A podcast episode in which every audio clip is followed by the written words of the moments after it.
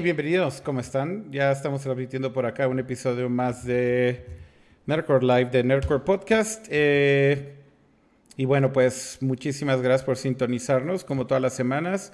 Bienvenidos sean los que están por ahí en el chat, eh, que hay varios. Y pues como todas las semanas me encantaría saludar a las leyendas vivientes de Pato G7 y Ramsa. ¿Cómo están? Pues muy bien, o sea, no, no soy tan leyenda en, en, YouTube y en todo este mundo del stream, así como tú comprenderás, pero, pero para ahí vamos. O sea, ya todavía sigo bajando los promedios de edades para no llegar al estatus de leyenda, pero para ahí vamos, todavía. Muy bien. ¿Cómo estás, Kama? ¿Qué hay?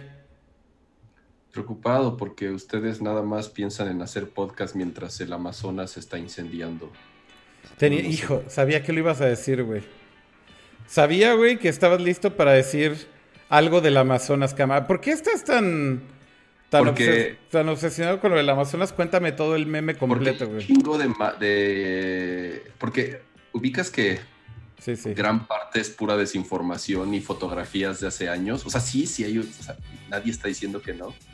Pero, es, o sea, pero güey, o sea, toda, está muy cagado, güey, porque todas las noticias que la gente, o sea, de medios o de eh, tecnología o de lo que sea. Sí. No sé, te voy a dar un ejemplo así de este, Apple anuncia eh, la nueva tarjeta de crédito, ¿no? Y entonces, y todos los comentarios eran, ah, ustedes hablando de tonterías mientras que el Amazonas se está incendiando.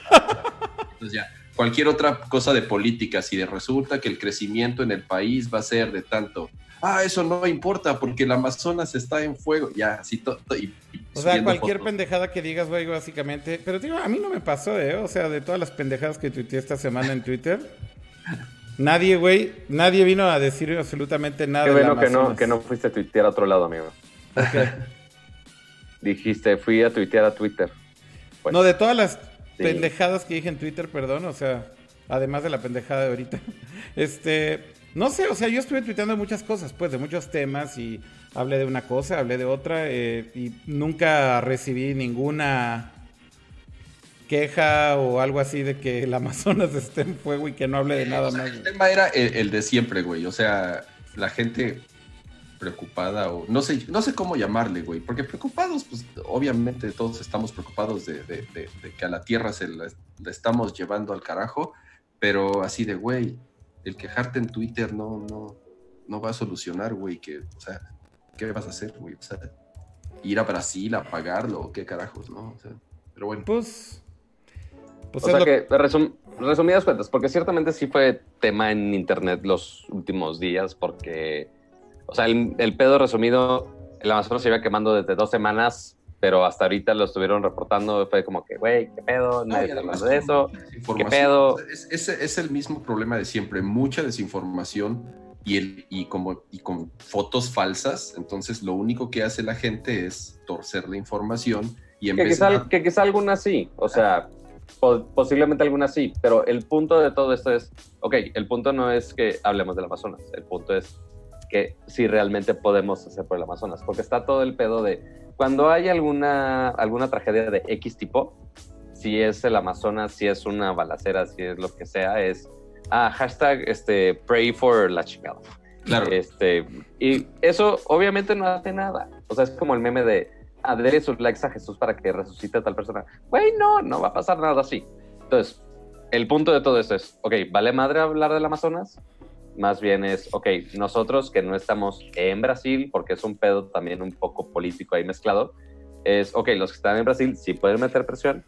Nosotros que estamos acá, ¿qué podemos hacer? Ok, si tenemos conocimiento de alguna asociación como, ¿qué es WWC? La que... ¿No medio ambiente. No, no, no.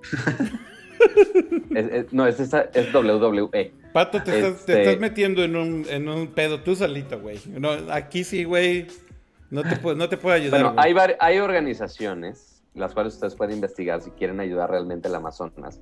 Investiguen qué fundaciones y qué organizaciones pueden realmente ayudar a esa causa.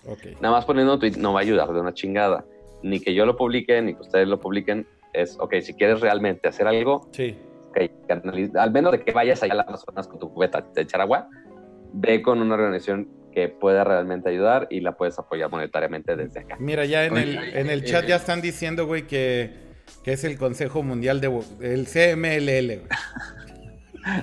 Oye, ¿sabes cuál era de los, de los tweets? Este, el, argumento favorito en, Twitter era, ah, pero no fuera este, eh, la capilla en París, porque ahí sí, entonces todo el mundo anda brincando, ¿no? Nada les embona, güey. Ajá, exacto, nada les. Entonces, eh, es como cuando ya sabes, cuando le gana México en el Mundial a Francia. Sí. Ah, sí, pero están bien pendejos porque este, México nunca va a ser como Francia, un país de primer mundo, ya sabes, así de, güey, ¿qué tiene que ver? Ya sé, la verdad es que la verdad es que sí hay de todo y sí hay gente que en Twitter todo se lo toma así, ¿no? Es como el extremo de que no puedes decir absolutamente nada de nada, güey, si algo está pasando y luego te están también juzgando, ¿no? Este, pero bueno, ¿qué te digo? A lo nuestro. Bueno, eh, vamos por partes. Yo creo que igual deberíamos empezar ahorita. ¿Qué les parece si hablamos rápido así? Le echamos un ojo al Twitter de Disney. Y vemos todos los anuncios que están pasando en D23, que pues es esta expo que hacen eh, una vez al año en donde presentan pues todas sus novedades. Una expo para, para fans, básicamente. Eh, estoy ahí en el, en el Twitter de Disney y creo que podríamos leer algunas de las cosas que están pasando ahorita en tiempo real. Creo que sería interesantísimo justamente utilizar pues que estamos aquí eh, grabando en vivo para que esto sea fresquecito. Porque pues evidentemente están saliendo un montón de cosas, eh, algunos trailers, noticias y demás. Y mm, bueno, pues bueno, por acá acaban de poner un video de lo que va a ser Disney Plus, que pues es este servicio de streaming con el que Disney está entrando a la guerra del streaming a competir contra Netflix, contra eh, Amazon Prime Video, contra el nuevo servicio de Apple que también ya está entrando con Apple TV Plus. Entonces, bueno, eh, hay un trailer aquí. ¿Qué les parece si lo vemos? Lo vamos a ver así chiquito, así como lo están viendo ahí en pantalla. Haz, el truco de. no, ya, ese es el truco, güey. El truco es, mira, o sea, el video está ahí a ese tamaño, güey. Yo creo que a ese tamaño no creo que nos, nos flaguen, pero vamos a ponerlo aquí con todo y volumen y demás para disfrutarlo. Ok, everybody, let's take it from the top. A ver qué diablos es esto. Vamos a bajarle un poquito aquí al volumen para poder encimar nuestro audio. Pues evidentemente todas las franquicias de Disney van a estar ahí. Ya pusieron ahí Pixar, ya pusieron ahí Marvel, ya pusieron Star Wars. Y es que eh, justamente en, esta... Pero qué tal el pinche trailer así de súper dramático, güey, de... Disney tiene todo a la, chinga. es que, pero además, eh, eh, su estrategia es súper clara, a diferencia de los demás servicios que todavía no anuncian ni qué tipo de contenido, ni cuánto van a costar, ni, qué va a ser, ya sabes. Eso, o sea, Disney ya dijo, es esto, esto y esto y esto, va a costar tanto, sale tanto y lo vas a poder ver en A, B, C y D. O sea, esos güeyes ya perfectamente este, eh, dieron todos los detalles de cuál va a ser su, su, su contenido, ¿no? Lo más bien lo que no sabíamos exactamente es que habían anunciado muchas series y muchas propuestas nuevas de diferentes franquicias. Este, por ejemplo, de Star Wars, que todo el mundo es de, güey, algo nuevo de Star Wars, pero únicamente aquí, ¿qué pedo? Ahorita justo vamos este a esa parte de la noticia, pero si quieres para terminar el punto de cama, era más bien como, como, como comentar de que, bueno, perdón, termina lo que estás diciendo, Pato, es que si quieres ahorita vamos como a, los, a las otras series, ¿no? Entonces, aunque habían anunciado los nombres de algunas cosas, no habían dicho mucho. O sea, es nada más, ah, güey, ¿están estas series? Ah, ya te entiendo. Que estamos planeando. Pero no habían dado los detalles de esas series. Exacto, no habían puesto ni trailers, ni quién iba a salir, no, nada. claro. Entonces, dijeron... Logos y ya lo mucho. Exacto, o sea, muchas de Marvel, unas cosas de Star Wars, algunas cosas nuevas, y hasta ahí la dejaron. Pero ahorita ya justo en este evento ya están empezando a revelar algunas cosas desde justo los Star Wars que ahorita vamos a hablar de ello, hasta cosas de películas clásicas, pero que igual son remakes de live action, no esperamos el Rey León, pero que ahora únicamente van a vivir en Disney Plus. Pero ahorita vamos a ver paso a paso cuáles son los que enseñaron aquí. Es que si te fijas, o sea, Disney, mira, ahorita como digamos que los tres fuertes, según yo, a, lo mejor se me está yendo alguno y ya ustedes me corregirán. Eh, Netflix, digamos que es el que lleva la ventaja por tiempo y por cantidad de usuarios que tiene y por el contenido que ya tienen. Disney va a salir y la ventaja que tiene es obviamente las franquicias y los nombres y las marcas que tiene. Y Apple lo que tiene es un chingo de dinero, güey. O sea, anunciaron que van a y, Apple, y Apple lo único que tiene es un chingo de dinero, exactamente. 6 billones de, bueno, 6 mil millones de dólares asignados para creación de contenido. Digo, nada más para entender qué tanto es esto. Creo que a Netflix le tomó cinco años llegar a esa cantidad de dinero para invertir en su contenido. O sea, durante cinco o seis años, digamos, llegaron a ese punto en el que por año empezaron a invertir 5 mil millones de dólares en contenido. Y Apple lo que está haciendo es que el, año uno, pues nada más así volteó así con su CFO. Y entonces le dijeron, oye, ¿cuánto tenemos ahorita en la caja chica, chaparro? Este, y entonces ese güey les dijo, a ver, déjenme, a ver, déjame contar aquí los billetes, güey. No, pues tenemos este 210 mil millones de dólares, este. Que básicamente es el cash on hand de Apple, ¿no? Este. Ajá, sí, es lo, que, es lo que tienen. En el 211 mil 211 mil millones de dólares, ¿no? En efectivo. En efectivo. O sea, eso es líquido que pueden utilizar.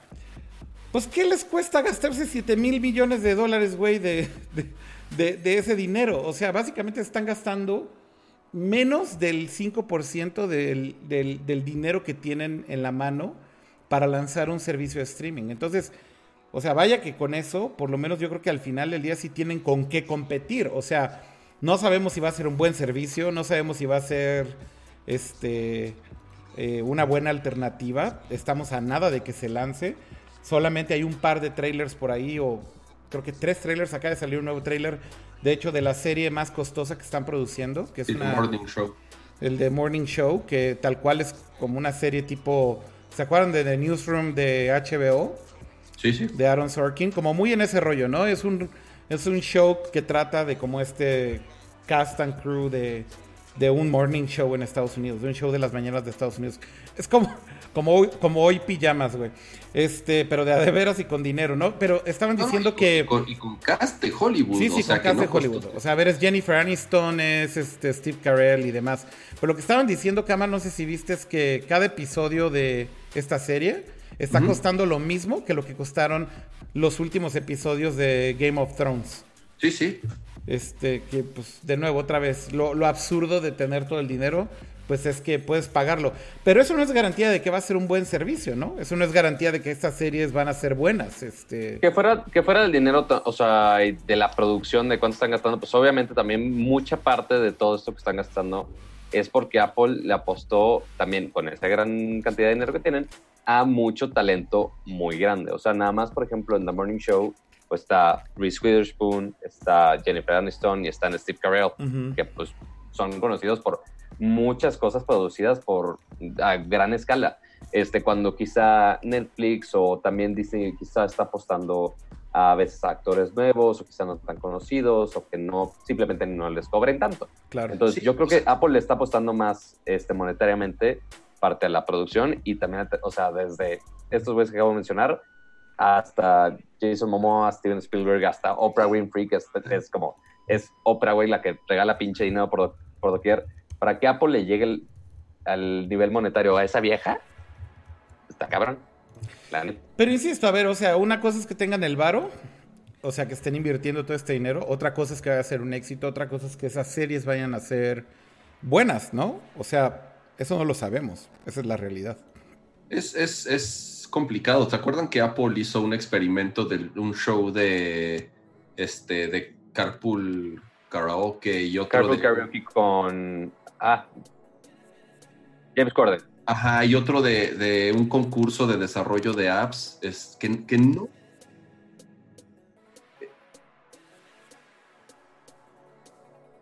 Apestosísimo. Sí, sí, sí. Estaba en iTunes, o sea, tal cual tú tenías una suscripción a Apple Music y podías descargar los, los episodios sin costo. Entonces, aquí, por ejemplo, el tema es que otras como HBO, ajá, que HBO tiene muchísimos años haciendo televisión eh, de altísima calidad, o sea, podríamos casi casi asegurar que es de las eh, eh, productoras que mejor televisión han producido los últimos años. Este, ahorita... Akira, dicen que no se escucha, no está muteado solamente Akira o todos. Ah, perdón, ya está. Estaba muteado yo, perdón. Ah, estaba muteado. Gracias. Ah, ya. Era, era muy valiosa su información para que escucharan. ¿Qué fue, ¿qué, fue lo que dije algo que estaba muteado entonces? No creo, ya iba a hablar Cama, ¿no? Yo muteé y luego ya empezó a hablar él. Sí, que, que el programa de Apple estuvo apestosísimo, el de las aplicaciones.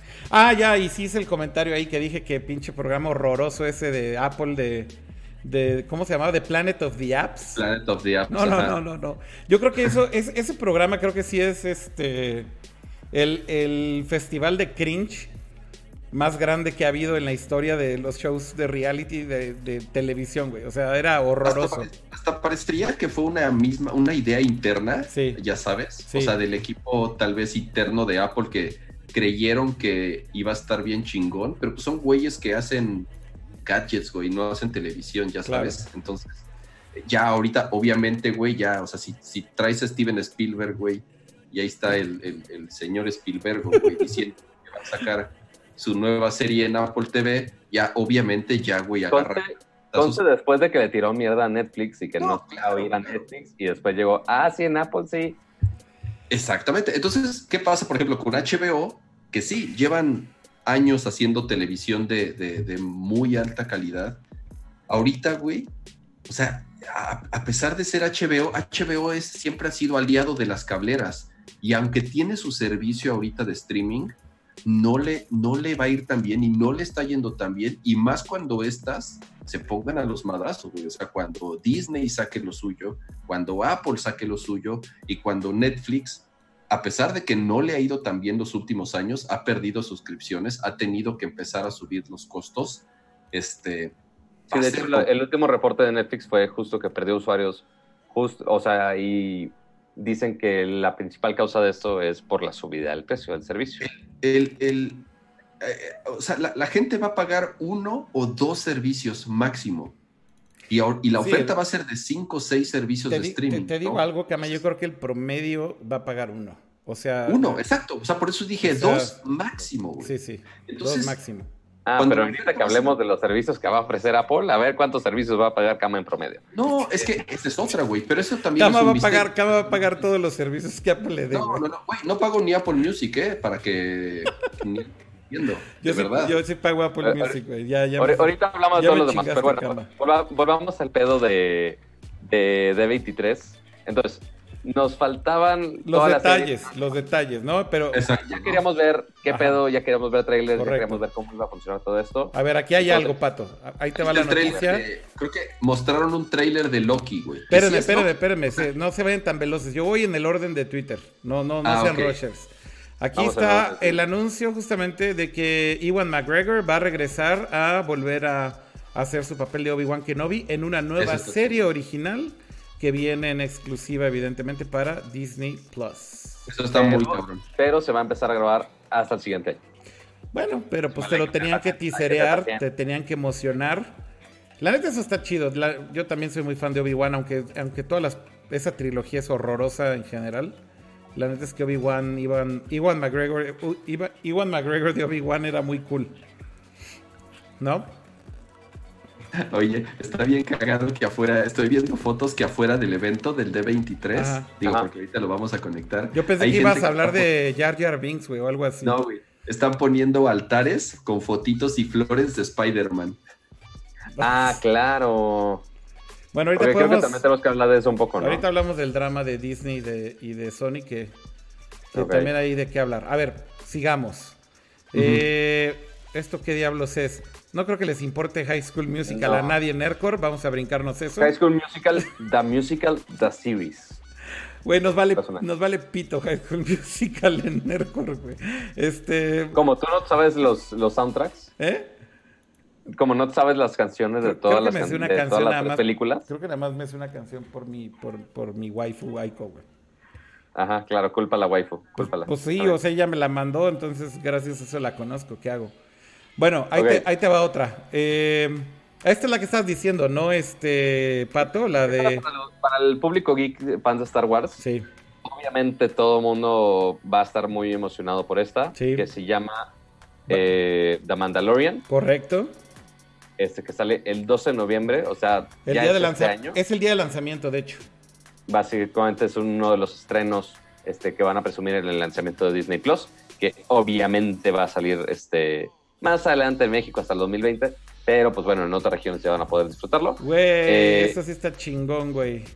Se ve muy chido. a ver, a ver, vamos a ver el tráiler, güey. Vamos a ver el tráiler en chiquito, güey, con el riesgo de que de que llegue la chota de YouTube, güey. el ratoncito y nos tumbe. Sí, güey. A ver. Dale volumen. Lo voy a dejar ahí, así como está, ¿ok? Sí. Pero por lo menos para comentar. ¿Qué pedo Twitter? ¿Sí o no? Bueno, ahí está.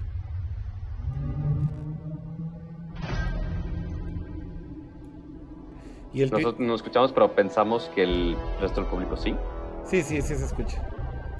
Ah, eh, eh, se escucha para el stream, ustedes no. Sorry por ah. eso. Ya están diciendo en el chat que va, va a ser, va a ser, va a ser buena serie para torretear en México, ya que no va a estar aquí. Pues sí. Chale. El tweet está bien chingón, güey. Dice, Bounty hunting is a complicated profession. ¿Qué tal? Pues sí, o sea, es, es básicamente basado en este Bounty Hunter, este Rakat... ah, wow. Este, recompensas, ya se me olvidó el nombre, Casa Recompensas, perdóneme. Se, fue, fue un pedo mental por un segundo. Este, que es...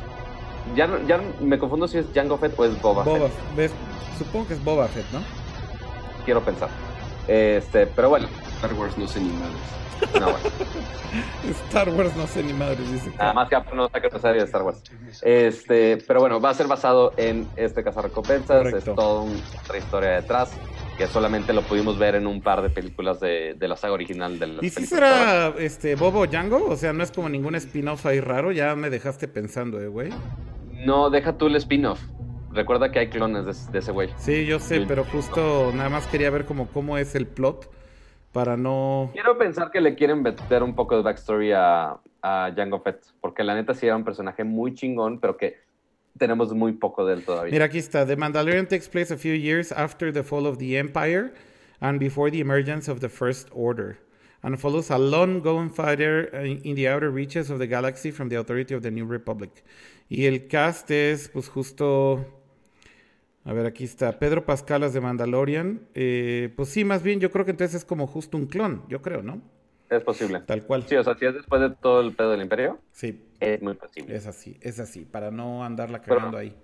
O sea, sí hay otras cosas como una serie de Jeff Goldblum, este, pero ya metiendo un poquito más al, rollo ñoño eh, las diferentes series de Marvel que anunciaron, este, por ejemplo, She-Hulk, Moon Knight, que ese jamás había escuchado nada, Miss Marvel. Y creo que de Marvel ya fue todo lo que anunciaron so far. Aquí está el tweet de She-Hulk. An original series from Marvel Studios only on Disney Plus. Ah, sí, aquí están todos juntos. Moon Knight, también de Marvel. O sea, este es el ponchipaquete de Marvel para Disney Plus. Incluye She-Hulk, Moon, Knight y eh, Miss Marvel. Que claro, también incluye Loki y otras que van a llegar más adelante. Este, pero yo creo que la última que sí llamó mucho la atención está un poquitito más abajo, eh, que ahí está el póster, este, es de La Dama y el Vagabundo, que posiblemente la gran mayoría conoce la película animada, que sí, muy bonita, con sus cancioncitas y los perritos, qué padre la historia del amor de los perritos compartiendo su, su espagueti. Pero bueno, ahora va a ser una película live action. Este. Como CGI más bien, ¿no? O sea, pues, sí, pues sí. O sea, lo único, live, action. Sí es live action, pero obviamente los perritos seguro son CGI. Güey, pero también eso creo que a Nercor le vale un poco madre, pato, no mames. Obviamente. Ay, güey, a Disney le vale todo madre. O sea, es lo yo, único. Yo creo que. Yo Hablamos creo de Rey León la vez pasada. No, güey, yo creo que, yo creo que a la audiencia de Nercor, si acaso, güey, llegan a Pixar un poco. Star Wars y Marvel. Y Star Wars y Marvel, güey. Y Pixar, yo creo que diría que ahí como que en un intermedio, porque también ya está... O sea, la gente se está fijando más en, el tweet que nos saltamos de Phineas y Ferb. Dije, no, está muy, está muy caricatura de Disney. Esos son los anuncios, ¿eh? O sea, básicamente eso es lo grande que hasta ahorita está. Hay que decir que además, por ejemplo, todo lo de Marvel, en realidad nada más son así, literal, aplicaron la, la de te soltamos el logo, güey. Pero ni pinche fecha ni nada, güey. O sea. Pero ya hay trailer de La Dama y el Vagabundo. y de Loki. ah, la de Loki también sí sacaron trailer. Sí. ¿Y por qué no lo pusieron aquí en. aparentemente. ¿Por qué no lo pusieron en Twitter? No lo sé. ¿Dónde está? No se ve ahí. ¿Dónde está? Ah, no, yo el que vi es de un güey que la grabó ahí con su ah, teléfono. Ok, ok, ok. Eso ya está ah. muy salvaje, güey. Bueno. Pero sí, sí mostraron, mostraron un teaser trailer de, de Loki. Va. Pues muy bien, eso es creo que lo que podemos... ya que les vale verga todo lo demás de Disney, aparentemente, pues bueno, nos vamos a saltar al siguiente tema. Exactamente, creo que, creo que eso es lo que iba a decir. Ya creo que hablamos de lo que, de lo poco que tal vez le podría interesar a la audiencia de, de Nerdcore, si ustedes están de acuerdo, y creo que ya nos podríamos saltar a, a hablar de otras cosas, si les parece bien. Vas. Oigan, eh, bueno, pues hubo noticias de ¿Qué diablos estoy haciendo? ¿Qué está pasando? ¿Por qué activé esto? Esto no es el título. Y sigue ahí este el navegador todo cucho, pero bueno, me voy a cambiar el chat. Esta semana eh, también hubo noticias de videojuegos. Eh, fue el Gamescom en Alemania, que es esta expo que es enorme. Eh, debo decir que sí es una expo que evidentemente entran muchísimas personas porque es abierta al público. Creo que este año entraron 300 mil personas. Pero siento yo que justo es un show que ya está como mucho más orientado al público en general. Y sí hay noticias, sí hay cosas, pero creo yo que evidentemente no se compara todavía ni de cerca con la cantidad de anuncios y la cantidad de noticias que hay, por ejemplo, en un E3 o inclusive en un eh, Tokyo Game Show. Pero bueno, hubo algunas noticias, ¿no? Y yo creo que posiblemente lo más relevante fue en este stream y evento previo a, que empezara Gamescom. Eh, no me acuerdo cómo, cómo, se llamaba el evento, por aquí tengo el nombre. Eh, fue... algo así? No, se llamaba Gamescom Opening Live, Live o Opening Night Live, algo así. Que justamente fue como, insisto, el stream previo a que iniciara el evento, que fue hosteado y producido por ni más ni menos que eh, Geoff Keighley, que es este dude que hace y produce los Game Awards. Odiado por muchos, amado por otros. O bueno, no sé si amado, que es un dude que es como. Más bien odiado, no, no sé por qué la gente le tiene tanto odio, güey. La verdad, a mí. Pues, no, sé si odio, güey. bueno, a mí se me hace como un güey medio antipático. O sea, no se me, se me hace que. No, no, no lo sé. O sea, que no, no se me hace alguien con la. Eh, con el carisma suficiente como para estar este, dirigiendo esos shows, pero bueno, esa es mi opinión. Pues yo también como que siempre he tenido una opinión rara ahí del güey. Yo lo conocí cuando en la época que hacíamos Atomic Smack lo conocí y la verdad es que buena onda, o sea, vaya, siento que es un tipo que pues es buen pedo y platicamos de muchas cosas y por ahí un tiempo hablábamos seguido, pero como que justo siento eso también igual que tú, Kama, es un güey que a la hora de que lo ves entrevistando a otras personas, eh, no sé, como que es demasiado, ¿cómo decirlo? Sí, no tiene como esa empatía, como para conectar, ¿no? Con... No, se me hace como medio falso o medio fingido. Pero te digo, pero te digo algo, Kama sabe un chingo, güey. Y, y es un güey que neta creo sí tiene como el nivel de conocimiento para hacer. Porque te voy a decir algo, las entrevistas y las preguntas que hace creo que son muy buenas siempre. Y además creo que le da como mucho eh, juego al entrevistado. Entonces los developers de juegos creo que se sueltan mucho con él y sí, pues hablan de, hablan, hablan como abiertamente, pero, pero su forma de ser hay algo que como que no conecta. Pero bueno, ya me extendí demasiado a hablar de ese güey. Este, el punto es, hicieron este evento y digamos que era de esperarse, ¿no? Si es producido por Geoff Keighley, algo tenía que pasar con Hideo Kojima, que pues es el, el güey al que más le gusta cromársela, güey. O sea, literal, creo que Geoff Keighley, güey. No creo que haya. ¿no? ¿no? creo que hay un güey en el mundo, güey, que. Pues ya, digámoslo así, güey, que, que, que le.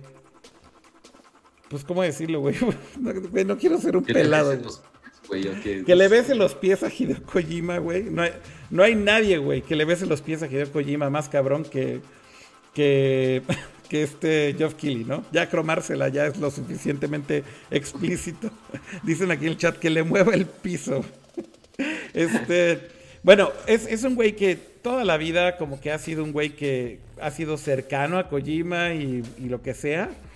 Pero ya al extremo llegó a cuando fueron los Game Awards, eh, este infame momento en el que no dejaron ir a Kojima de Konami y hizo todo un show acerca de eso. Entonces, bueno, son amigos cercanos y, el invitado principal fue Kojima y evidentemente, pues si iba Kojima al evento, pues era para hablar de Death Stranding, ¿no, Kama? Sí, que al parecer, sobre todo porque ya hay gente que lo jugó por fin, por primera vez ya tuvo acceso a un, a un demo. Hay mucha gente que lo ha jugado, Kama. O sea, hay mucha, mucha gente que visita el estudio. Eh, no todos. Pero no podían hablar. No, evidentemente no podían hablar, pero hay mucha gente que ha visitado el estudio que sí les han hecho algunos demos. Exacto. Entonces, por primera vez, al parecer, ya hubo un eh, en Gamescom más gente que lo pudo jugar y que ya les dieron chance de por lo menos eh, explicar de qué trata, si es que se puede. Mostraron también unos videos eh, presentando un poco más a detalle tres diferentes personajes, que es este Mama, que es eh, Deathman, se llama, el, personaje de, Guillermo del Toro. De Guillermo del Toro. Y, y obviamente, y otro clip donde sale este, el tío, pues, eh, que lo convirtió en un NPC. O sea, pero bueno, sí, sí, sí, ahorita hablamos de eso, pero... la premisa del juego, y por lo menos como los, los dos, tres comentarios que he leído al respecto... Pero a ver, ¿sí viste el gameplay que mostraron, Kama? Sí lo vi, sí lo vi, exacto. Pero incluso la descripción es, eh, es un simulador de caminar, si se le podría este, dar una. ¿De dónde, ¿de dónde sacaste tú esa definición? Sí, sí, o sea, lo que e, el, objetivo del juego es este, el personaje principal, ajá. Yo no estaría tan seguro, güey, de aseverar, güey, que eso es, güey. O sea, conociendo, conociendo a Kojima. Las, descripciones, no, o sea, obviamente no tan básico, pero el, tema es. Pero por eso, las descripciones de Kojima o las descripciones del público en general que lo ha jugado. En general, la premisa del juego es, por lo que leí, es el, protagonista tiene que llevar a este bebé de costa a costa, o sea, tiene que cruzar el país completo. O sea, tal cual él es un eh, mensajero, si le podemos llamar así, ¿no? Entonces, hay un tema entre el mundo de los vivos y el mundo de los muertos. Obviamente hay muchos detalles. Este, que todavía no se entienden al 100, aunque algunos ya ahí están medio dejándotelos este, o te lo están explicando, ¿no? Por ejemplo, el tema del bebé, se supone que justo el bebé es el que conecta como a los dos mundos, ¿no? Al mundo de los muertos y al mundo entonces, Y que realmente los bebés tienen una función muy particular y que después se, se, mueren. O sea, hay un, hay un diálogo entre, entre el protagonista y, este, y el personaje de Guillermo del Toro que le dice, oye, pero ¿cómo? O sea, mi bebé, no, o sea, no lo voy a poder conservar, o sea, no va a vivir. Le dice, no, no, no o sea, tú, ya lo sabes, va a cumplir su objetivo y tal cual, ahí se acabó este, su, su vida, ¿no? Sí. Y vas a encontrarte con un chorro de NPCs y un chorro de misiones alternas que tal cual te van a pedir que hagas otras entregas. Correcto. Entonces, sí, justo este personaje NPC de, de, este presentador, ajá, este, el literal era nada más entregarle unos paquetes, ¿no? Sí, sí, sí.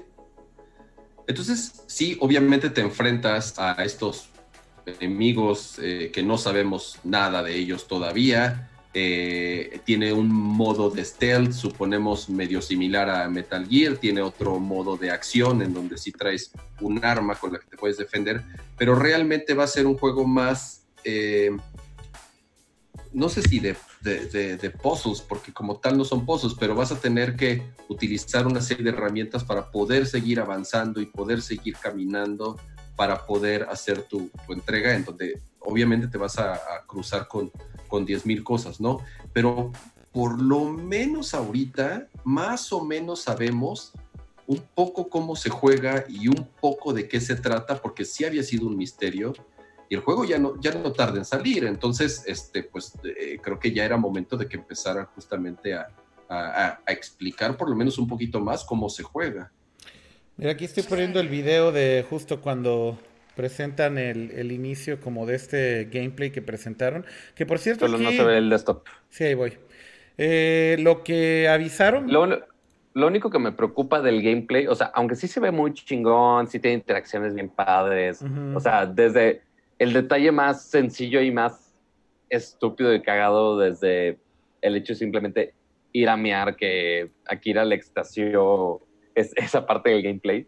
Este, no, a ver, no, no me extasió, más bien dije que qué cabrón que pues, pinche Kojima, güey, es de esos güeyes que es el que se sale con las suyas estas cosas, o sea, y más bien para mí es que no lo hace porque el gameplay, o sea, a ver, ¿a quién chingas la emoción el gameplay de que puede este, orinar el personaje? Para mí ese no es el punto, para mí lo que estaba tuiteando es que decía que eso es lo primero que hace además o sea, empieza el juego, güey. Es la primera vez que está mostrando gameplay del juego y lo primero que hace el personaje Norman Reedus, Sam, Sam, aprieta un botón y se pone a mear. El punto para mí es. Y, y, pues, gira la cámara y no lo puedes ver de frente, entonces no le puedes ver la, pistola, güey. ¿Ok? Pero mi punto es, güey, es eh, que esto es, esto es el evil geniusismo de, de Kojima, güey. O sea, es crear como estos momentos, güey, desde el principio del gameplay para que la gente hable de esto, güey. Y lo logra, güey. O sea, el, el, dude es un genio para crear como esos puntos de contacto para que la gente hable de lo que está haciendo. Y yo creo que en eso es en lo que es increíblemente brillante para hacer sus trailers, sus personajes y demás.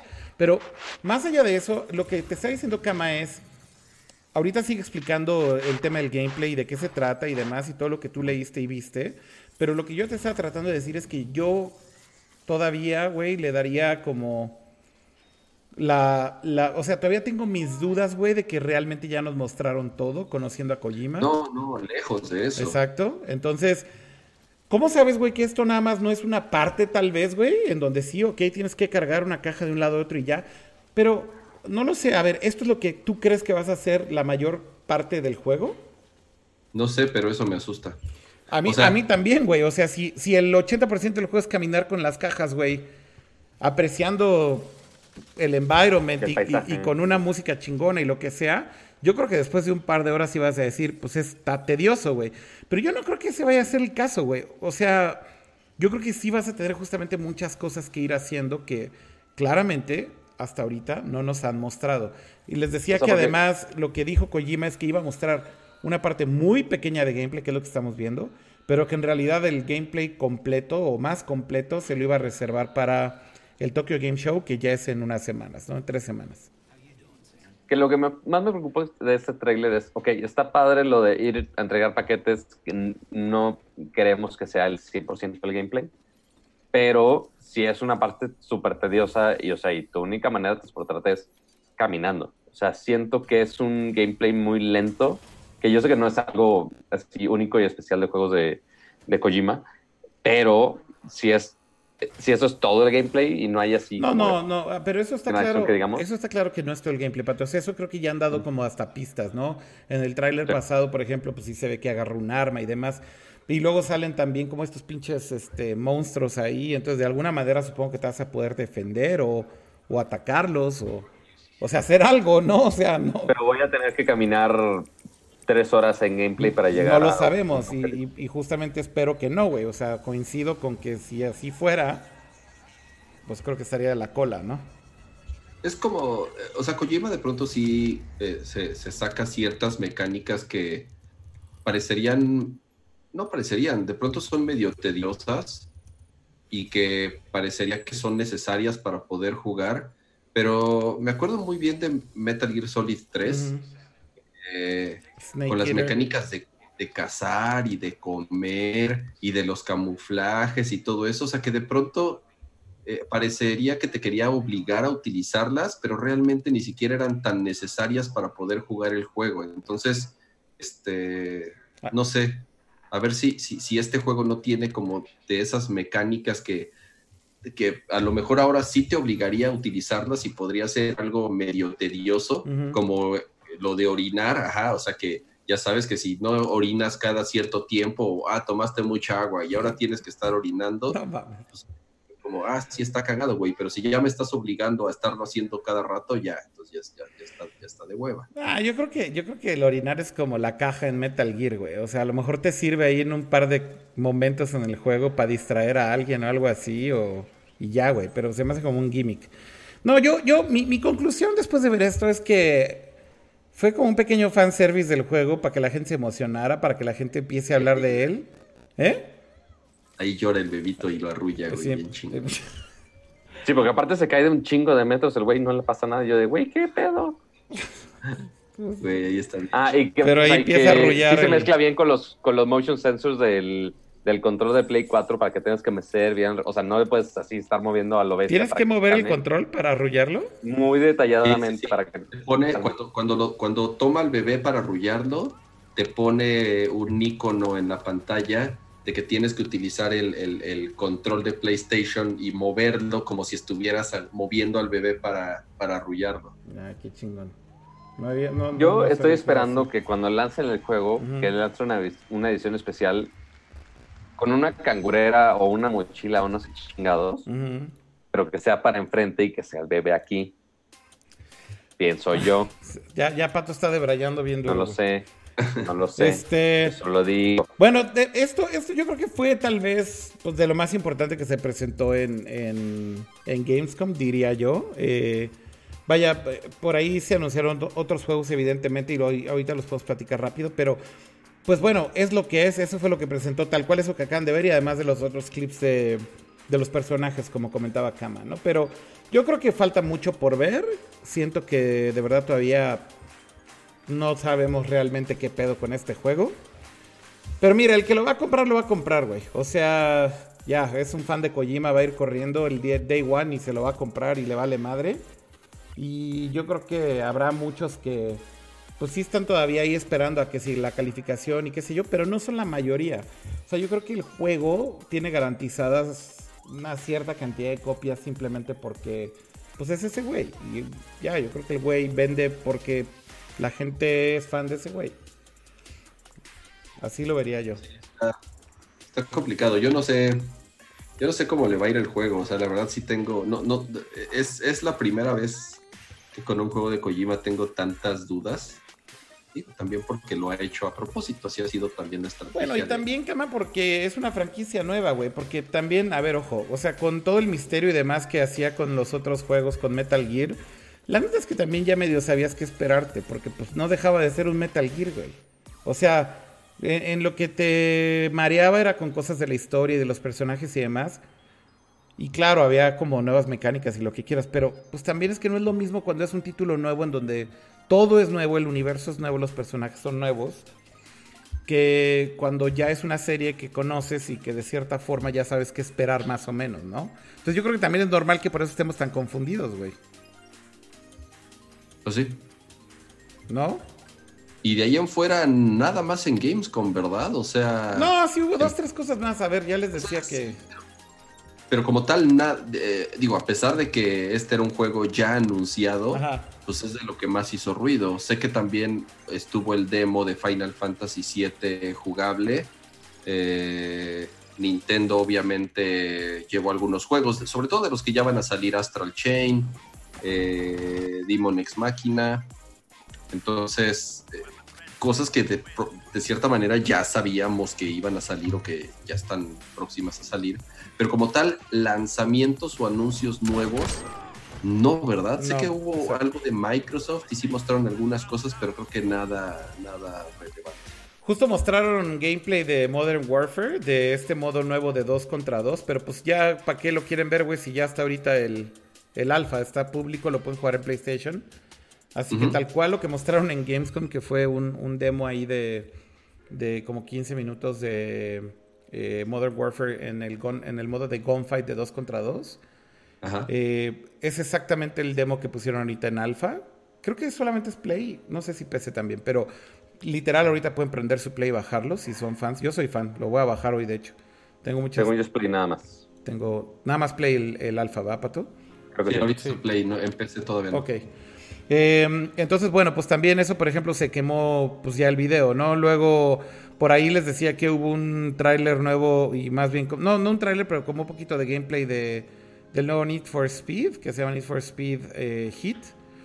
Que se ve chido. La neta, pues a mí algunos de estos juegos sí me han gustado. No todos los de la serie, pero algunos soy fan y, y se ve bastante bien. Y algo que sí me emociona un chingo, la neta, pero es como muy clavado, güey, es que presentaron un poquito de gameplay, güey, de Yakuza 3 Remaster.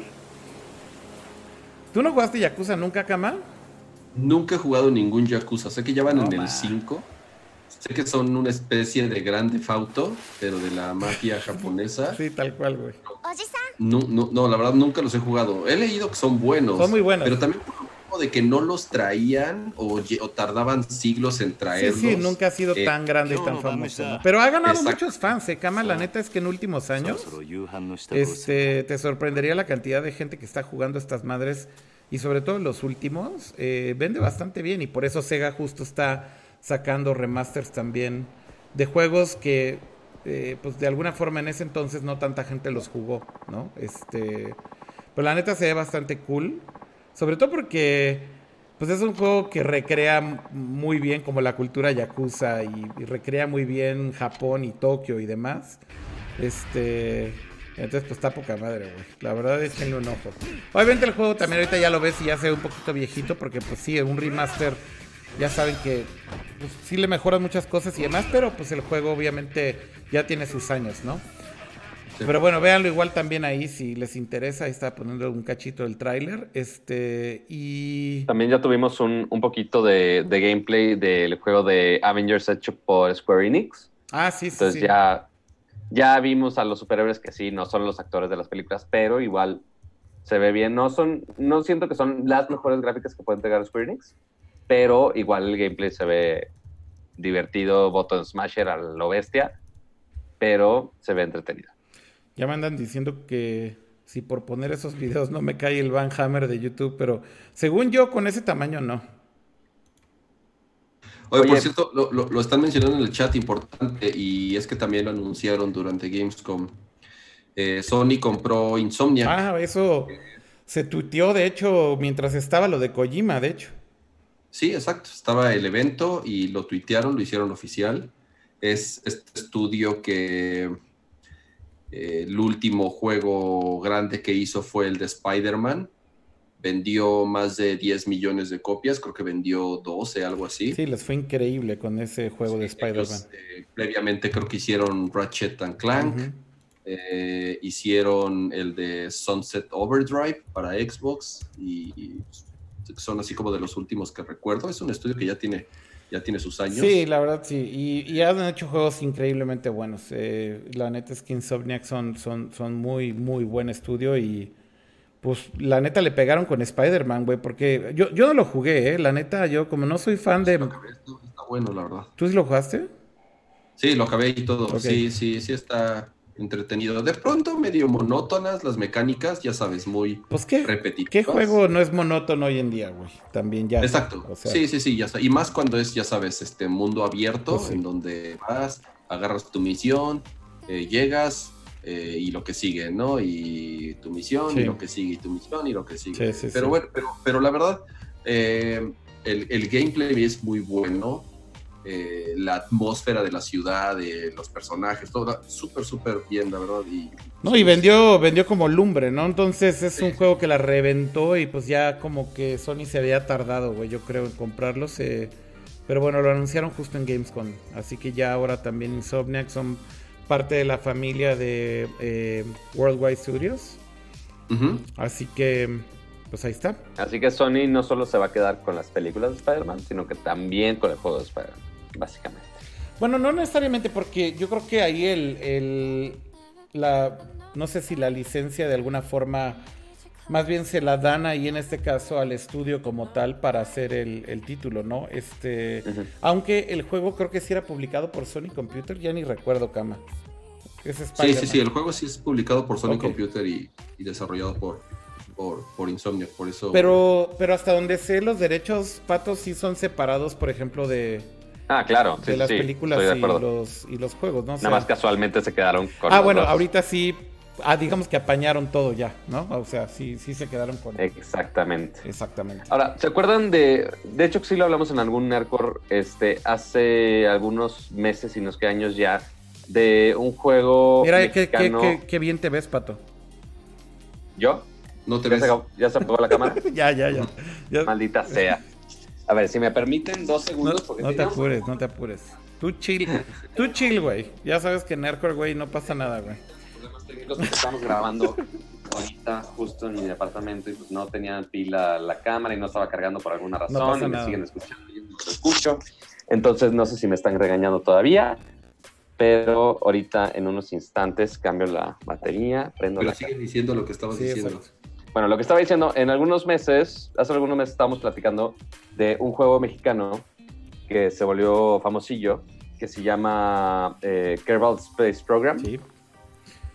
Bueno, anunciaron Kerbal Space Program 2. Sí, y se ve increíble, nada más que les tengo una muy mala noticia. El estudio mexicano que hacía Kerbal Space Program, que se llama Squad, ya no tiene absolutamente nada que ver con Kerbal Space Program 2. De hecho, eh, eh, o sea, esto es una, Bueno. esta es histo- no, no, ya, ya, no, no. Pero, bueno, al menos en el sitio, o sea, literal entré a kerbalspaceprogram.com Ajá.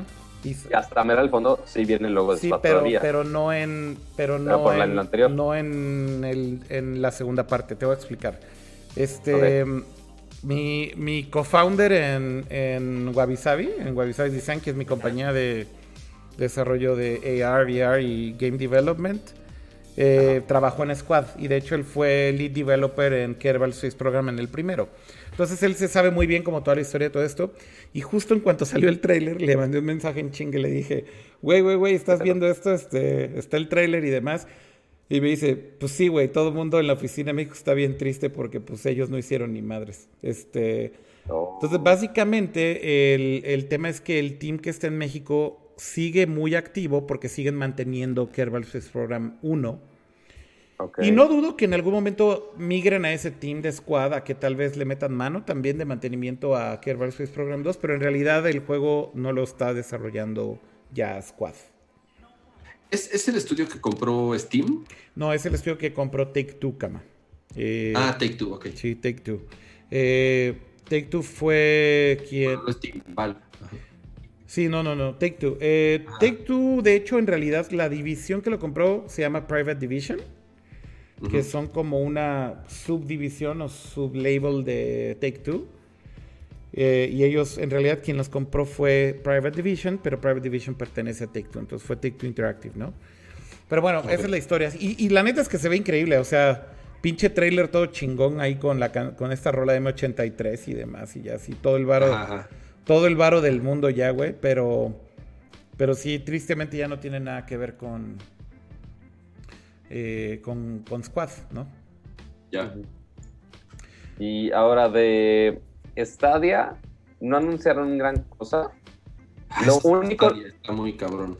yo sé, pero ahor- ahorita lo único relevante que anunciaron es que básicamente van a tener algunos de los juegos, pues sí, importantes, porque sí anunciaron la lista de los juegos que van a estar disponibles. Bueno, algunos. Este, obviamente hay unos importantes para algunos del mundo del gaming, este tipo títulos como FIFA, que yo sé que hay muchos que nada más juegan FIFA. Triste, pero sí lo hay. Este, cosas así tan básicas no hay, pero cosas como Cyberpunk 2077 sí van a estar entre los juegos que van a estar disponibles para jugar en Stadia. Sí, de hecho, Pero fuera de ahí, de hecho, pues sí, digamos que sí extendieron un poquito la lista, ¿no? De, de, de juegos que van a estar disponibles, como que finalmente anunciaron, bueno, hicieron un live stream eh, y efectivamente ya empezaron a, confirmar algunas cosas más y una de esas confirmaciones fue Cyberpunk Kusu. Lo vas a poder jugar ahí también en Stadia. Bueno, a la lista creo que digamos que se agregó de Gamescom. Aquí se las voy a leer por si no la habían leído o escuchado. Esta es la lista completa de los juegos que agregaron con el anuncio en Gamescom. Eh, eh, un juego que se llama Kind. video with a diverse mix of games from lots of genres and world-class game ¿Por qué está hablando aquí Mr. Stadia ahora, güey? ¿Dónde? no sé. No sé, se puso el Pero video. mira, ahí va, o sea, ahí va, ahí va, ahí va, ahí va, ahí va.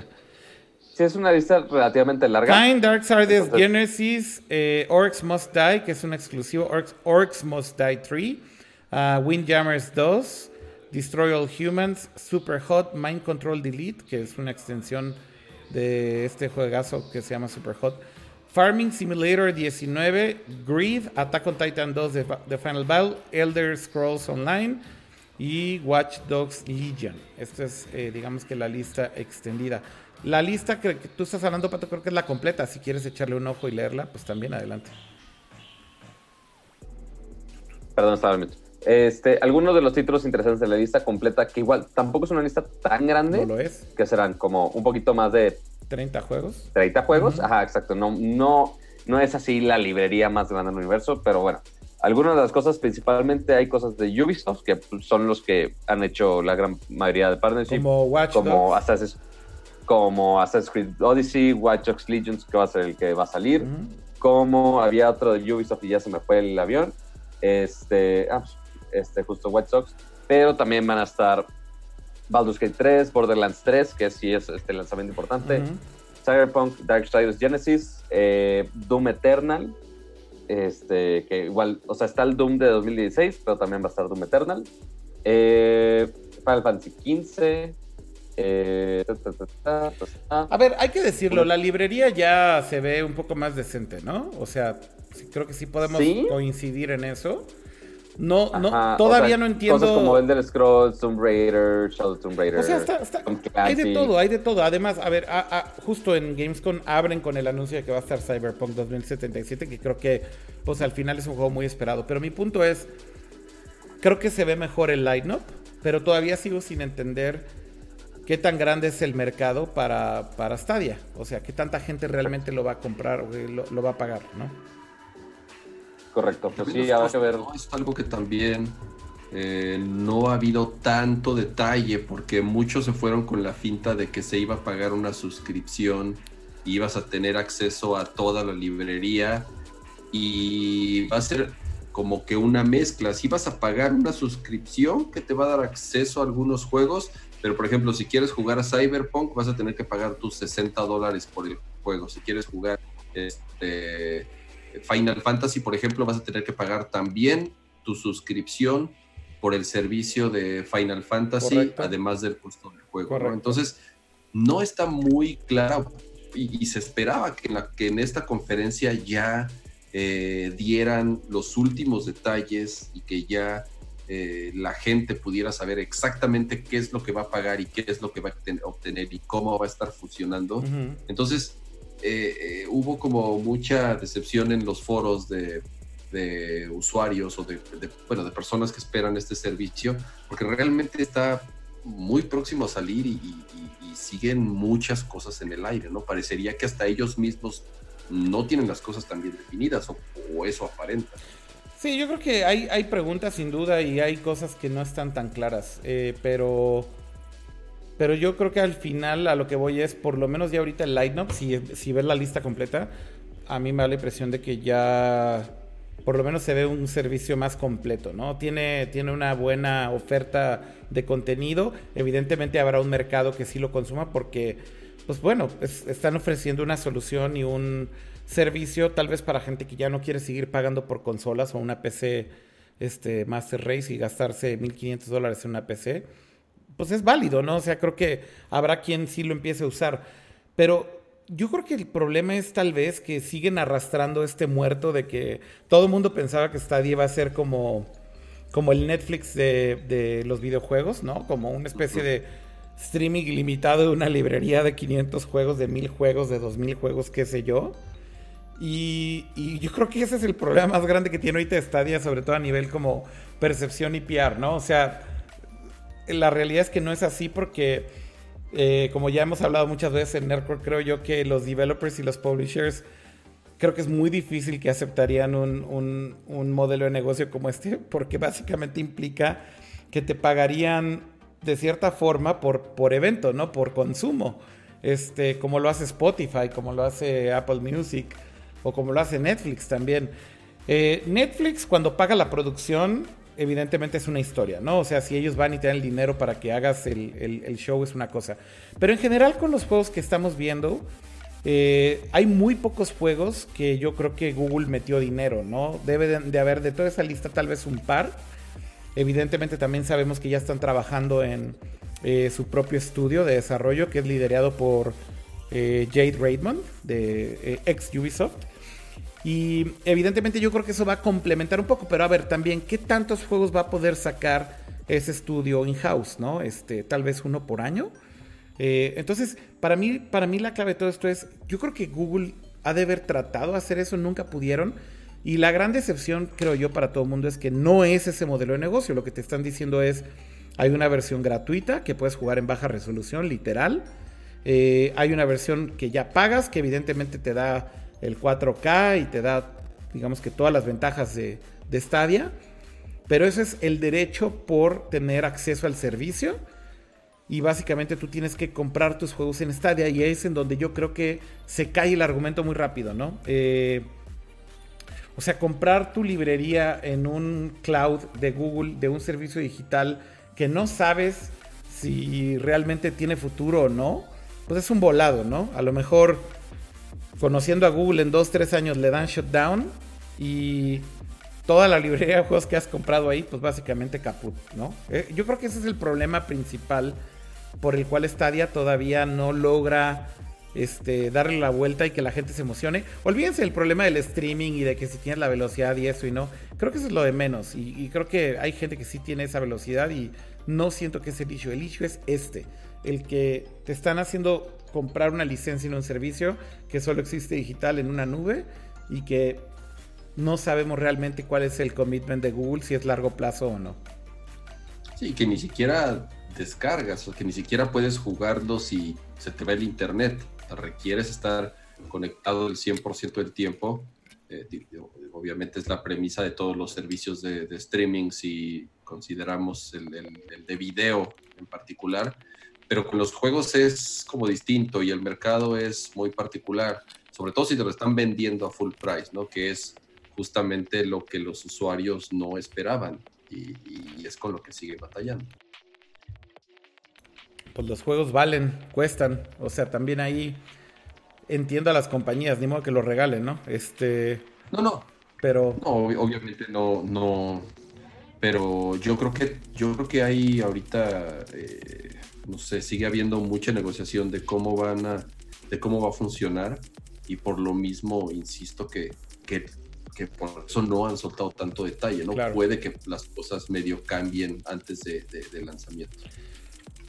Pues sí, así las cosas con Stadia. Eh, por lo menos, insisto, creo que ya tienen ahí un catálogo decente que ofrecer. Ya veremos a ver cómo les va.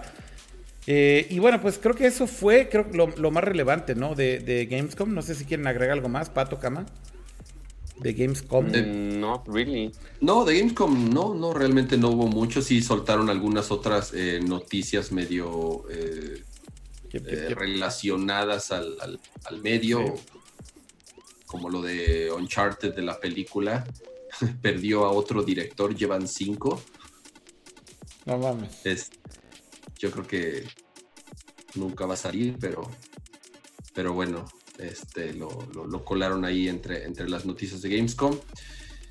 Y igual platicando de videojuegos, lo, comentamos la vez pasada de cuál iba a ser el precio oficial del, del Switch Lite en México. Correcto ya habíamos visto un retailer que había dado este precio, ya ahorita ya está en todos lados, incluso en Amazon. Game Planet, ¿no? Tales, eh, absolutamente todas las tiendas en línea ya tienen el precio oficial del, del Switch Lite, que sí es de este, 5.999 pesos, ¿no? Pues sí, una lana.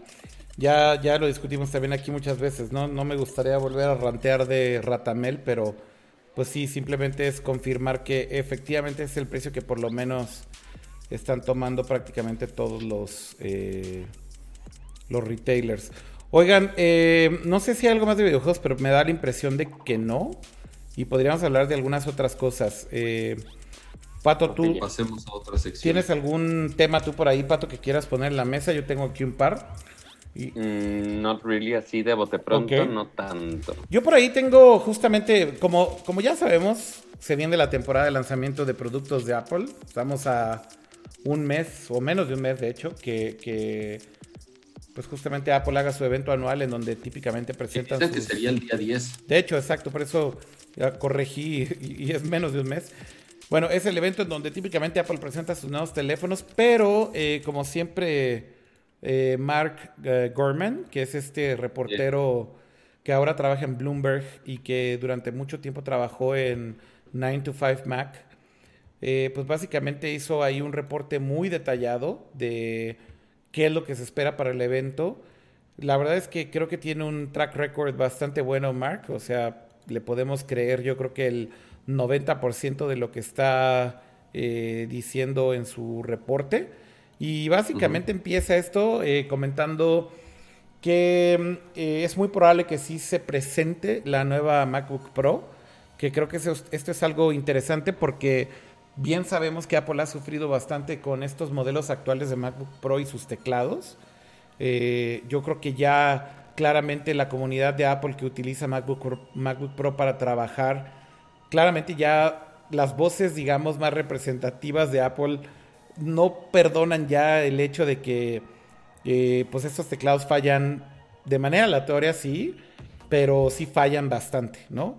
Este, a mí ya me pasó con una eh, y, creo que es común que escuchas amigos, conocidos y bloggers famosos, lo que sea, que, que les pasa y pues yo creo que el cambio posiblemente más importante de esta MacBook Pro, además de que va a tener un monitor más grande porque en el mismo chasis o, digamos que en el mismo tamaño de chasis de la MacBook Pro de 15 van a hacer una eh, pequeña actualización para que el monitor sea de 16 pulgadas.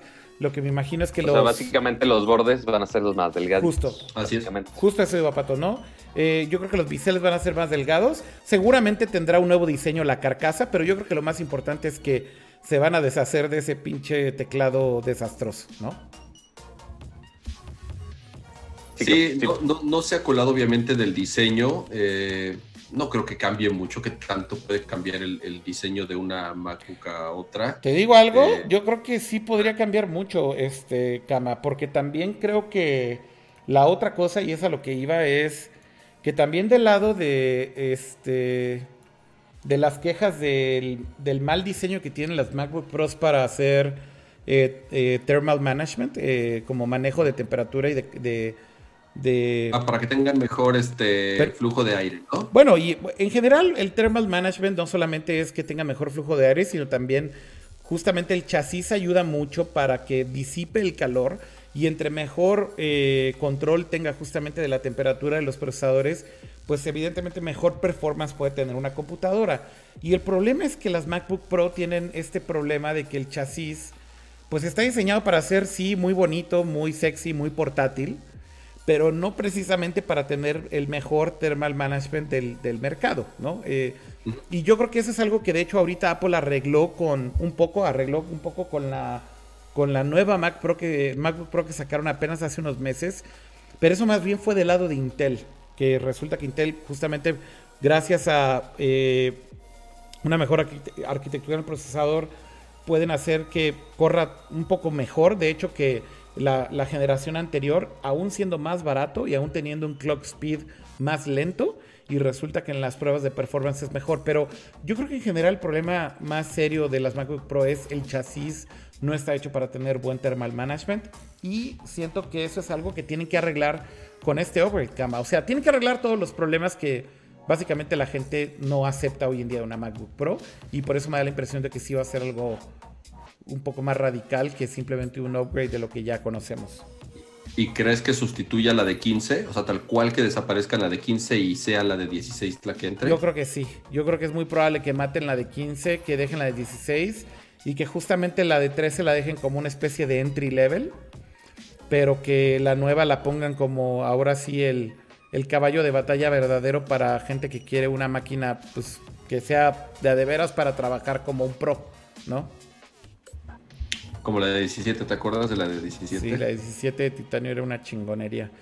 Bueno, pero entonces se supone que van a presentar nuevas MacBook Pro, la nueva MacBook Pro, la de 16 pulgadas, que es posible que anuncien actualizaciones para los iPads eh, Pro. Eh, esto pareciera ser que va a ser un upgrade bastante pequeño, simplemente un upgrade de procesador y tal vez el nuevo set de, del sistema de cámaras que va a tener el nuevo iPhone.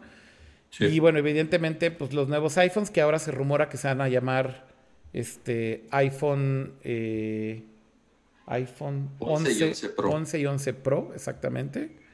Así que pues van a usar la misma nomenclatura ya de toda su línea de producto, ¿no?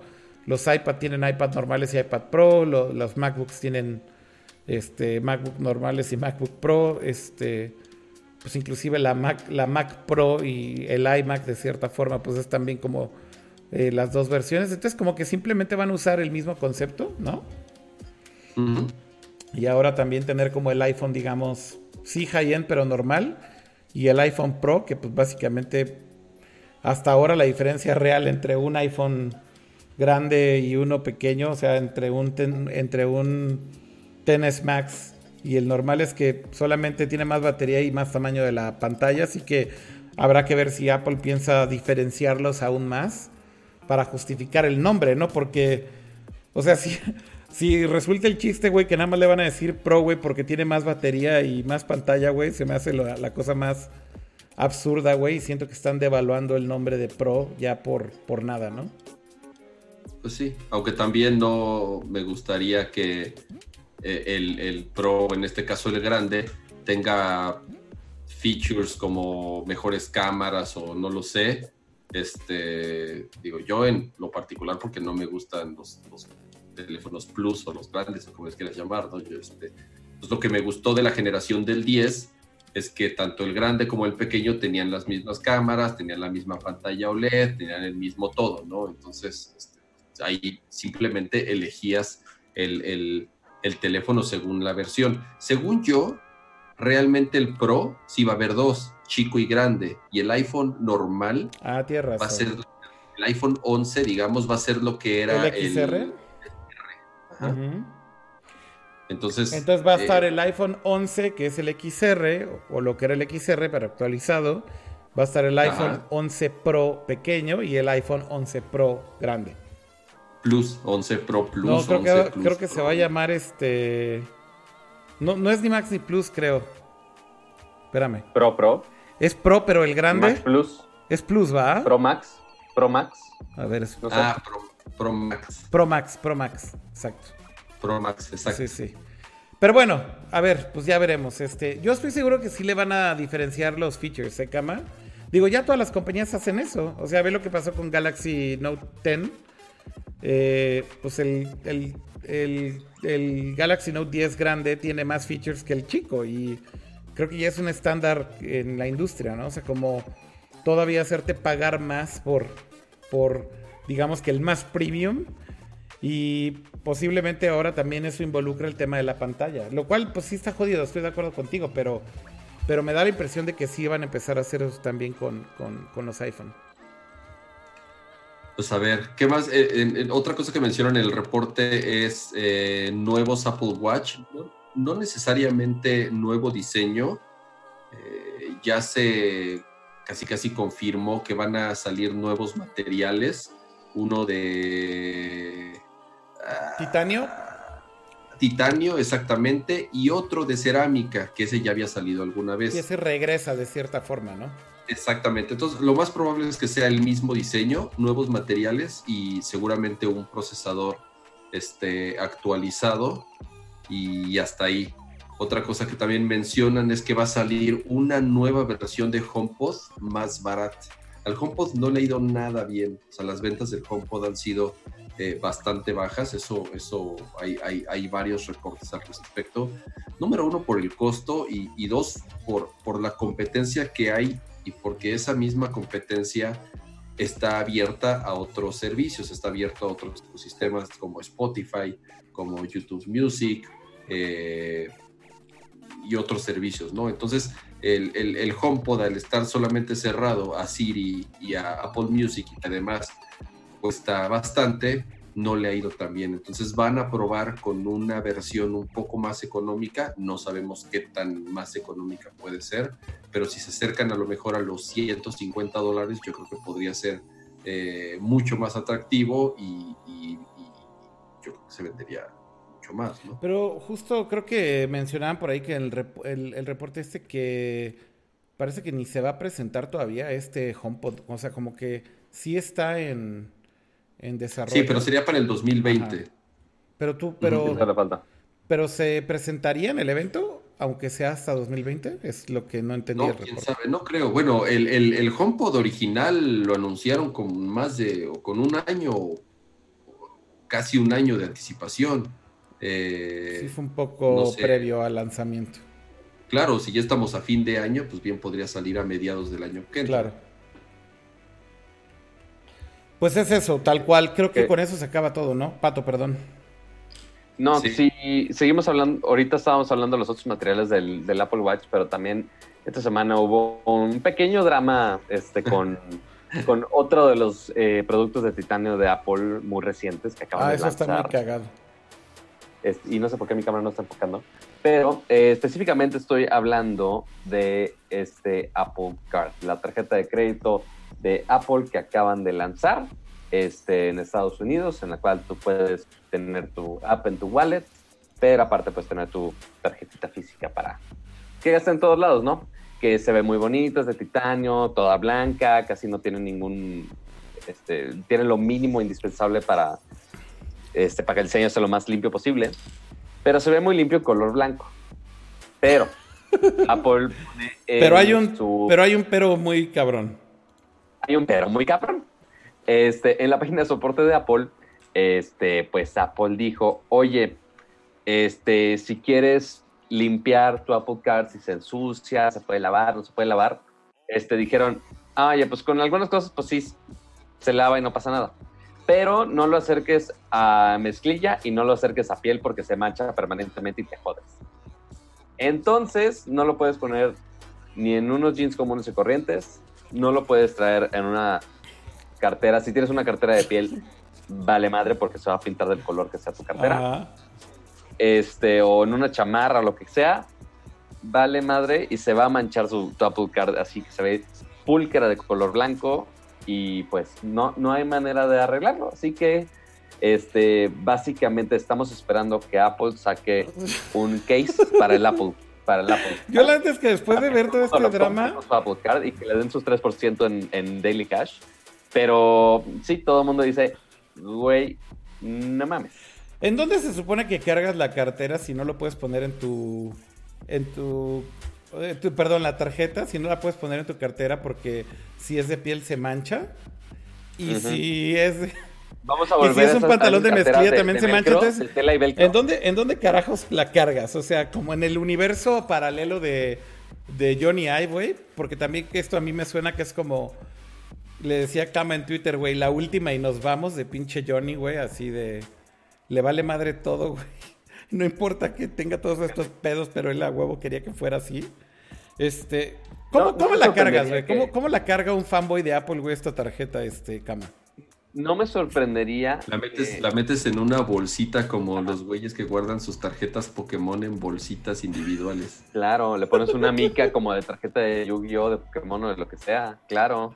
Este, no, se me ocurre que para el siguiente iPhone no se, no lo vería muy descarado que vendan el case oficial de Apple en donde puedas guardar tu Apple Card con la funda de la No, no inventes. Porque sí, o sea, porque si hay fundas así que guardan tus tarjetas. lo, más, ¿Sabes qué es lo más cagado? Que, o sea, ¿cuándo habías visto en YouTube reseñas y unboxings de una tarjeta de crédito? Obviamente. No, sí hay, sí hay, sí hay. A ver, espérame, espérame, cama. Tampoco exageres, güey, porque hay canales de YouTube, güey. No, no, no, no, no, pero a ver, pero de YouTubers de tecnología, güey. Hay canales de YouTube que se dedican enteramente a reseñar tarjetas de crédito, güey. Y la experiencia de abrirlas y la chingada me consta. No, pues wow. Ajá. Bueno, esa es una. Y otra es, este, güey, pues, si se te mancha una tarjeta, ya, güey, no pasa nada. O sea, creo yo que se hizo mucho escándalo porque la tarjeta se puede manchar o desgastar o, Ahora, e, este pedo de la tarjeta es, es... ¿Tú crees que no lo vas a hacer de pedo de que un producto Apple tuyo se manche y que no lo puedas lavar. A ver, más bien yo lo vería así, güey. Hay otras tarjetas de crédito que, que son, digamos, este, vamos a decir que con el mismo proceso de fabricación o similar. Eh, no sé, por ejemplo, las tarjetas American Express, ¿no? La Platinum y la Centurion. Las Express Platino y la negra, que son de metal. Este, pues ninguna se desmancha, cama. O sea, también seamos sinceros, güey. No, no sé, ninguna se desmancha, pero ninguna es blanca, güey. Yo sé que no, pero, pero, a ver, güey, una tarjeta de crédito es utilitaria, ¿no? O sea. Pero por lo mismo, no importa que se desmanche y que se marque. O sea, lo que voy es. Es en primer lugar, o sea, sí está muy. No, a ver, pero, eh, pero mi punto, Camas, tú eres diseñador, güey, y esto es como el, O sea, esto es Johnny Ive y su, y su último chiste, güey. No se supone que como diseñador justamente debes de pensar en. A ver, güey, si, si esta es una tarjeta de crédito, es algo utilitario, lo vas a estar usando todo el tiempo, lo llevas, lo cargas, esto, lo otro. O sea, no deberías de tomar una decisión como diseñador y decir.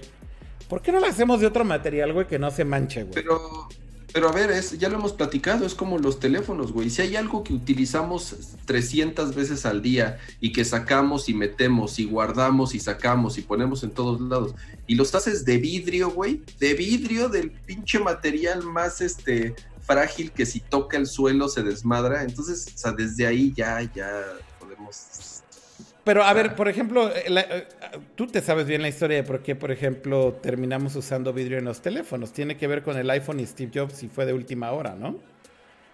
Sí, o sea, sí, pero a lo que voy es, no, o sea, el, tema de los materiales como tal, eh, o sea, creo yo que en una tarjeta no debería de ser tan grave como para que, o sea, haya de verdad llenado todos los canales de noticias de que una tarjeta de crédito se puede manchar, güey. O sea, obviamente pasó porque es Apple. Si no hubiera sido Apple, güey, si la tarjeta hubiese sido de cualquier otra pinche compañía en el de mundo. Banco, de, Banco Azteca, güey, no hay pedo.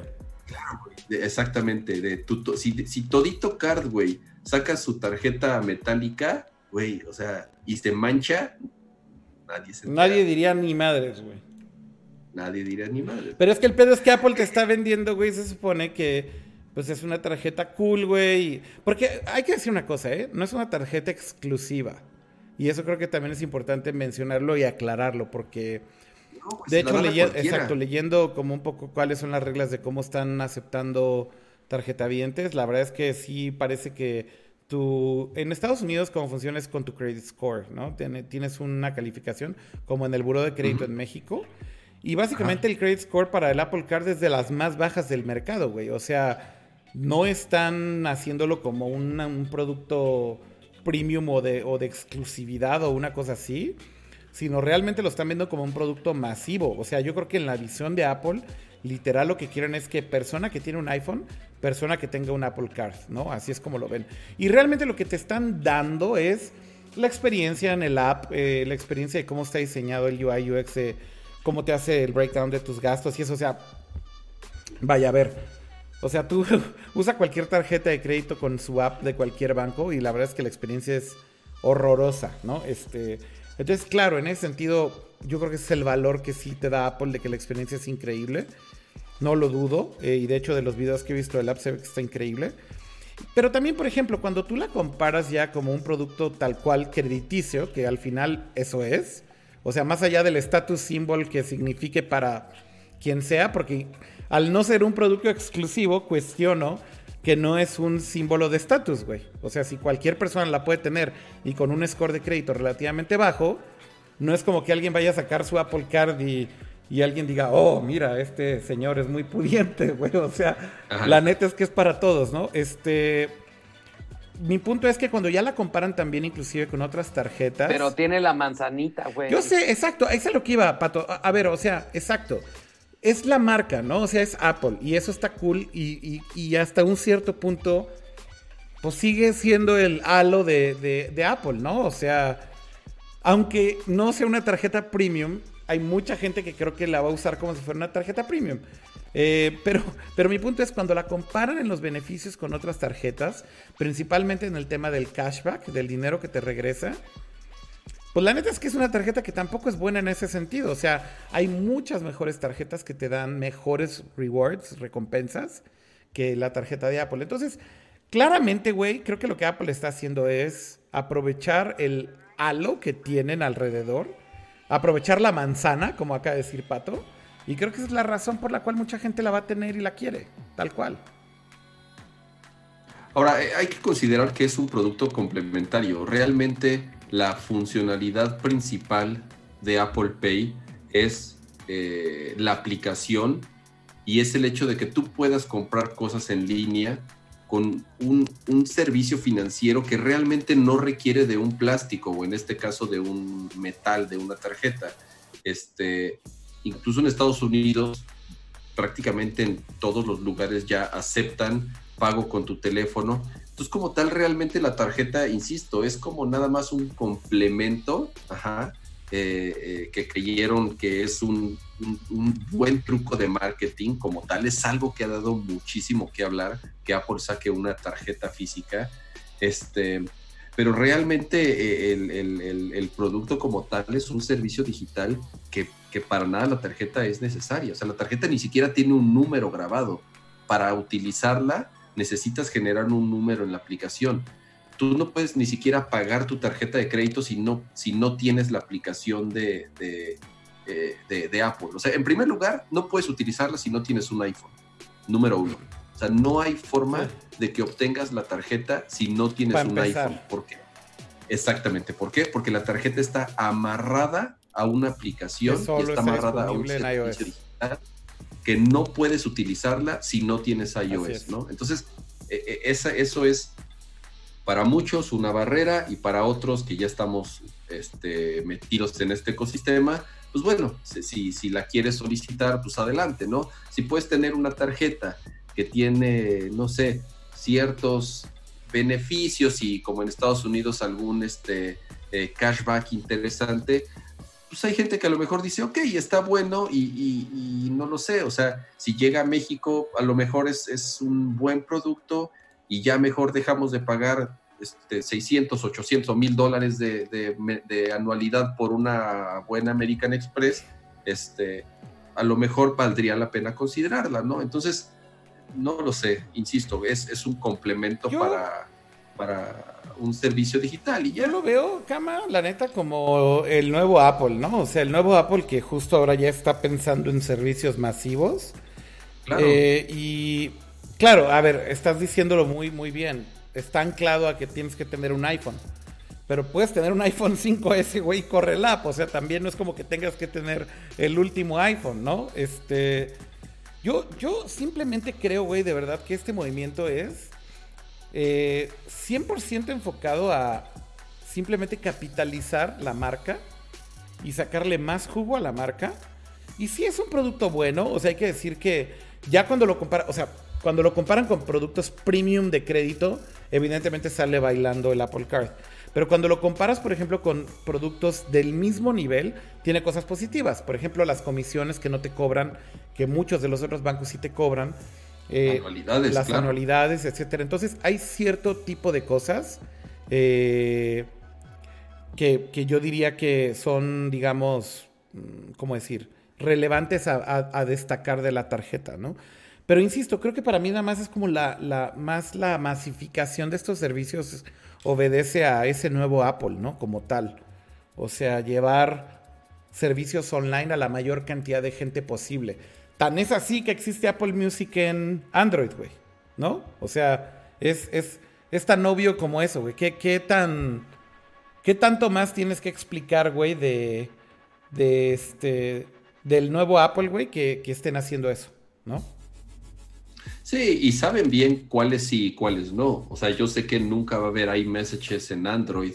Yo sé que eh, la tarjeta obviamente solamente va a funcionar en Apple, pero el de música, en donde sí tal vez hay un mercado mucho más competido, o el de, o el de video, ajá, con Apple TV, ya el hecho de que las varias televisiones nuevas tengan la aplicación de Apple TV integrada, pues quiere decir que también eh, saben en dónde sí y en dónde no y con qué productos sí y con qué productos no.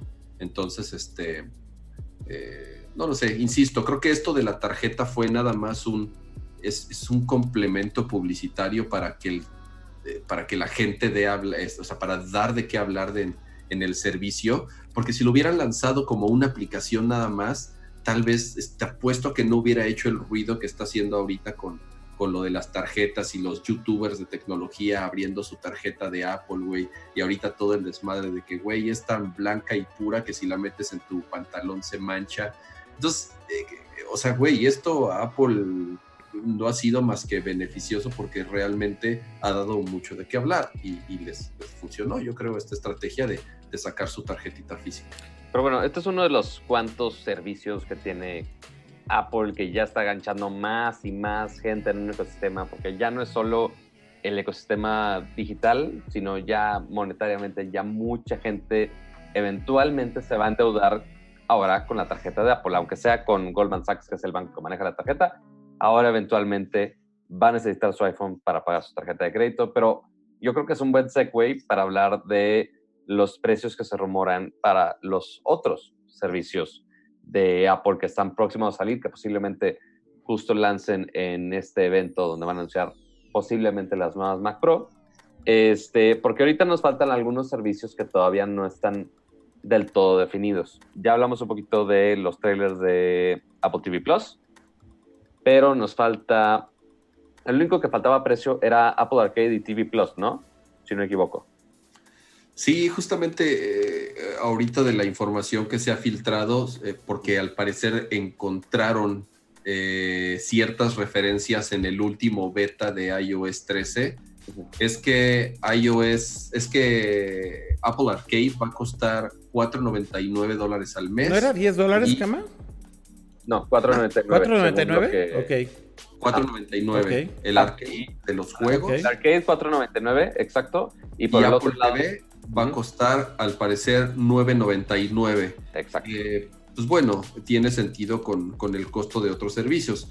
Lo que sí es un poco, eh, lo que queda mucha duda es si Apple va a tener como un bundle, ¿no? Porque ya tienes una suscripción de Apple Music.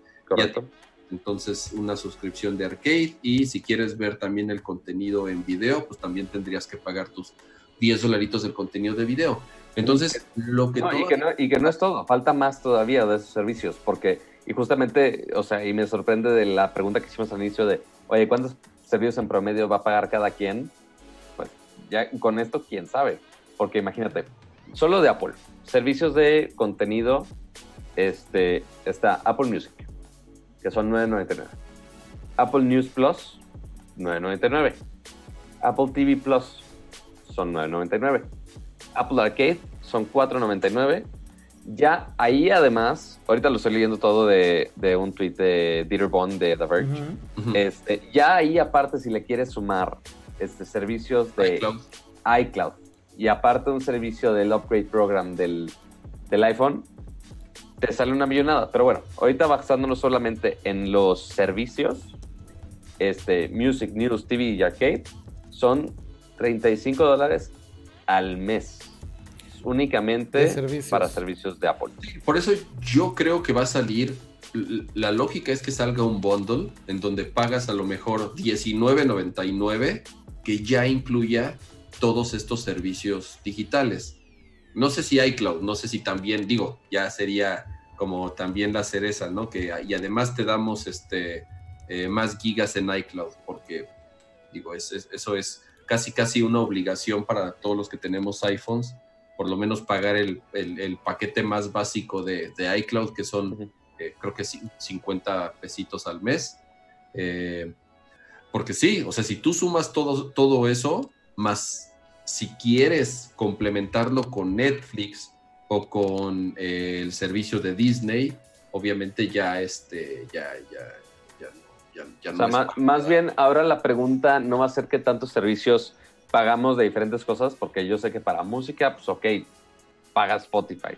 Que para almacenamiento, que si Drive, que si iCloud, lo que quieras. O sea, si pagas otro servicio, si pagas un servicio de noticias, se hace, no sé, un acceso de periódico de internet. O, o sea, todo es en servicios separados eventualmente. Y hay algunos que podrían ser redundantes. Si yo quiero ver series de Amazon Prime Video o quiero ver alguna serie que está exclusiva en Netflix, pues no vas a tener de otra más que pagarlos aparte.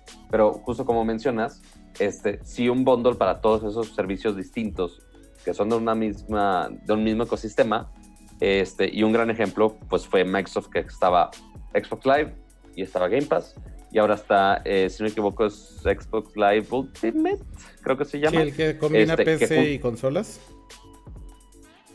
Eso, Ajá, de PC y consolas, pero junta esos dos. O sea, junta el cobro del Xbox Sí, sí, junta los dos servicios. Exactamente. y te lo rebaja un poco de precio. Game Pass Ultimate, sí, sí.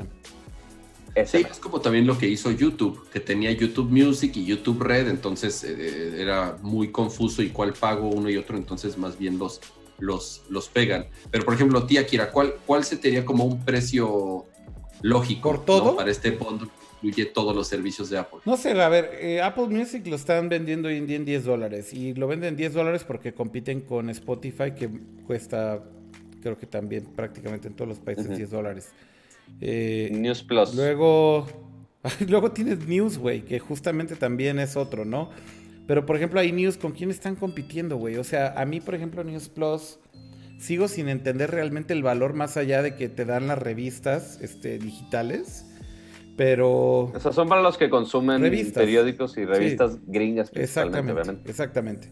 O sea, si sigues consumiendo revistas, es la única razón por la cual pagarías eso y bueno, de los dos periódicos que te dan la suscripción también ha incluido.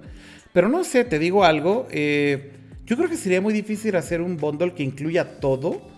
Porque, por ejemplo, yo nunca pagaría News, güey. O sea, es como... Es un servicio que a mí me da igual, güey, ya hoy en día, ¿no? No, no, no leo revistas y... Pero, pero que ya lo traiga, güey. O sea, es como, es como Amazon Video, güey. Nadie en su sano juicio pagaría por Amazon Video, güey. O sea, pagas Prime y lo trae embarrado y dices, no, ah, no, Prime, Prime Video sí. Prime Music te la debo, de, o sea, esa sí te, Prime acepto que Prime Music nadie pagaría por, por su no, cuenta. Prime Music ni gratis lo usaría. Oye, ¿Prime Music no está incluido en Prime o también o sí está incluido? ¿Qué cosa? ¿Prime Music está incluido en Prime? Prime Music, pero... como 30 pesos más, güey. No, espérate, espérate. Está Prime Music pero aparte está Prime Music Unlimited, que es el que realmente tiene toda la librería de No mames, ¿quién va a ir a pagar Obviamente Prime Music está, está, muy raro. Ese sí está raro y ciertamente no mucha gente lo usa. Pero, este, por ejemplo, yo sé que, o sea, por más que nos vendan cosas, paquetes y nosotros nos gustaría quitar algunas cosas que nos rebajen el precio, imagínate que Apple dice, güey, te vendemos todas las suscripciones. music, News, TV y Arcade. Vale más si das o no, Ahí están todas pegadas. ¿Cuánto pagarías máximo por ella? Yo pagaría 35 dólares por todo el, el ponche paquete, güey, y se me haría un precio decente. Güey, dijiste el, precio, es el precio original. No, no es el precio original. ¿Cuál? ¿De qué? Sí. ¿Del bundle? Music. Music, TV y arcade suman 35. ¿Ah, es en serio? Y es de cine. Sí, güey. Pues, o sea, a Akira le vale madre. No, a ver. Eso completo. Espérame, pues es que no se me hace caro, güey, por todo, güey. A ver, vuelve a decir cuáles son. Music. A ver, Music 10 dólares. News Plus 10 dólares. 20. TV Plus 10 dólares. Y Apple Arcade 5 dólares. o sea, 35 dólares si, si los pagas todos así. O sea, lo, lo, único de servicio que no estoy incluyendo. Ya estoy pagando todos menos la basura de news, güey. Entonces creo que por eso no me dolió. o sea, es que, a ver. Pero no, o sea, dijiste 35 y como quiera pagaste el precio original de News de 10 dólares, güey. Es que, ¿sabes qué? Pensé que estaban incluyendo este iCloud, güey, la neta. Maldito, maldito Apple fanboy. iCloud, iCloud, a mí me gustaría que incluyeran. Paga lo que sea. A mí me gustaría que hicieran un bundle con iCloud y ese lo valoraría más que. El. ¿Literal te ahorrarías 3 dólares nada más? No, porque. ¿Por literal menos del 10%? No, no, no, porque iCloud yo sí pago el siguiente tier. ¿Cuál pagas? ¿Cuál pagas de iCloud? Pues el que, ¿cuánto, es? Creo que 10 también. O sea, el de, el de un tera, una madre así.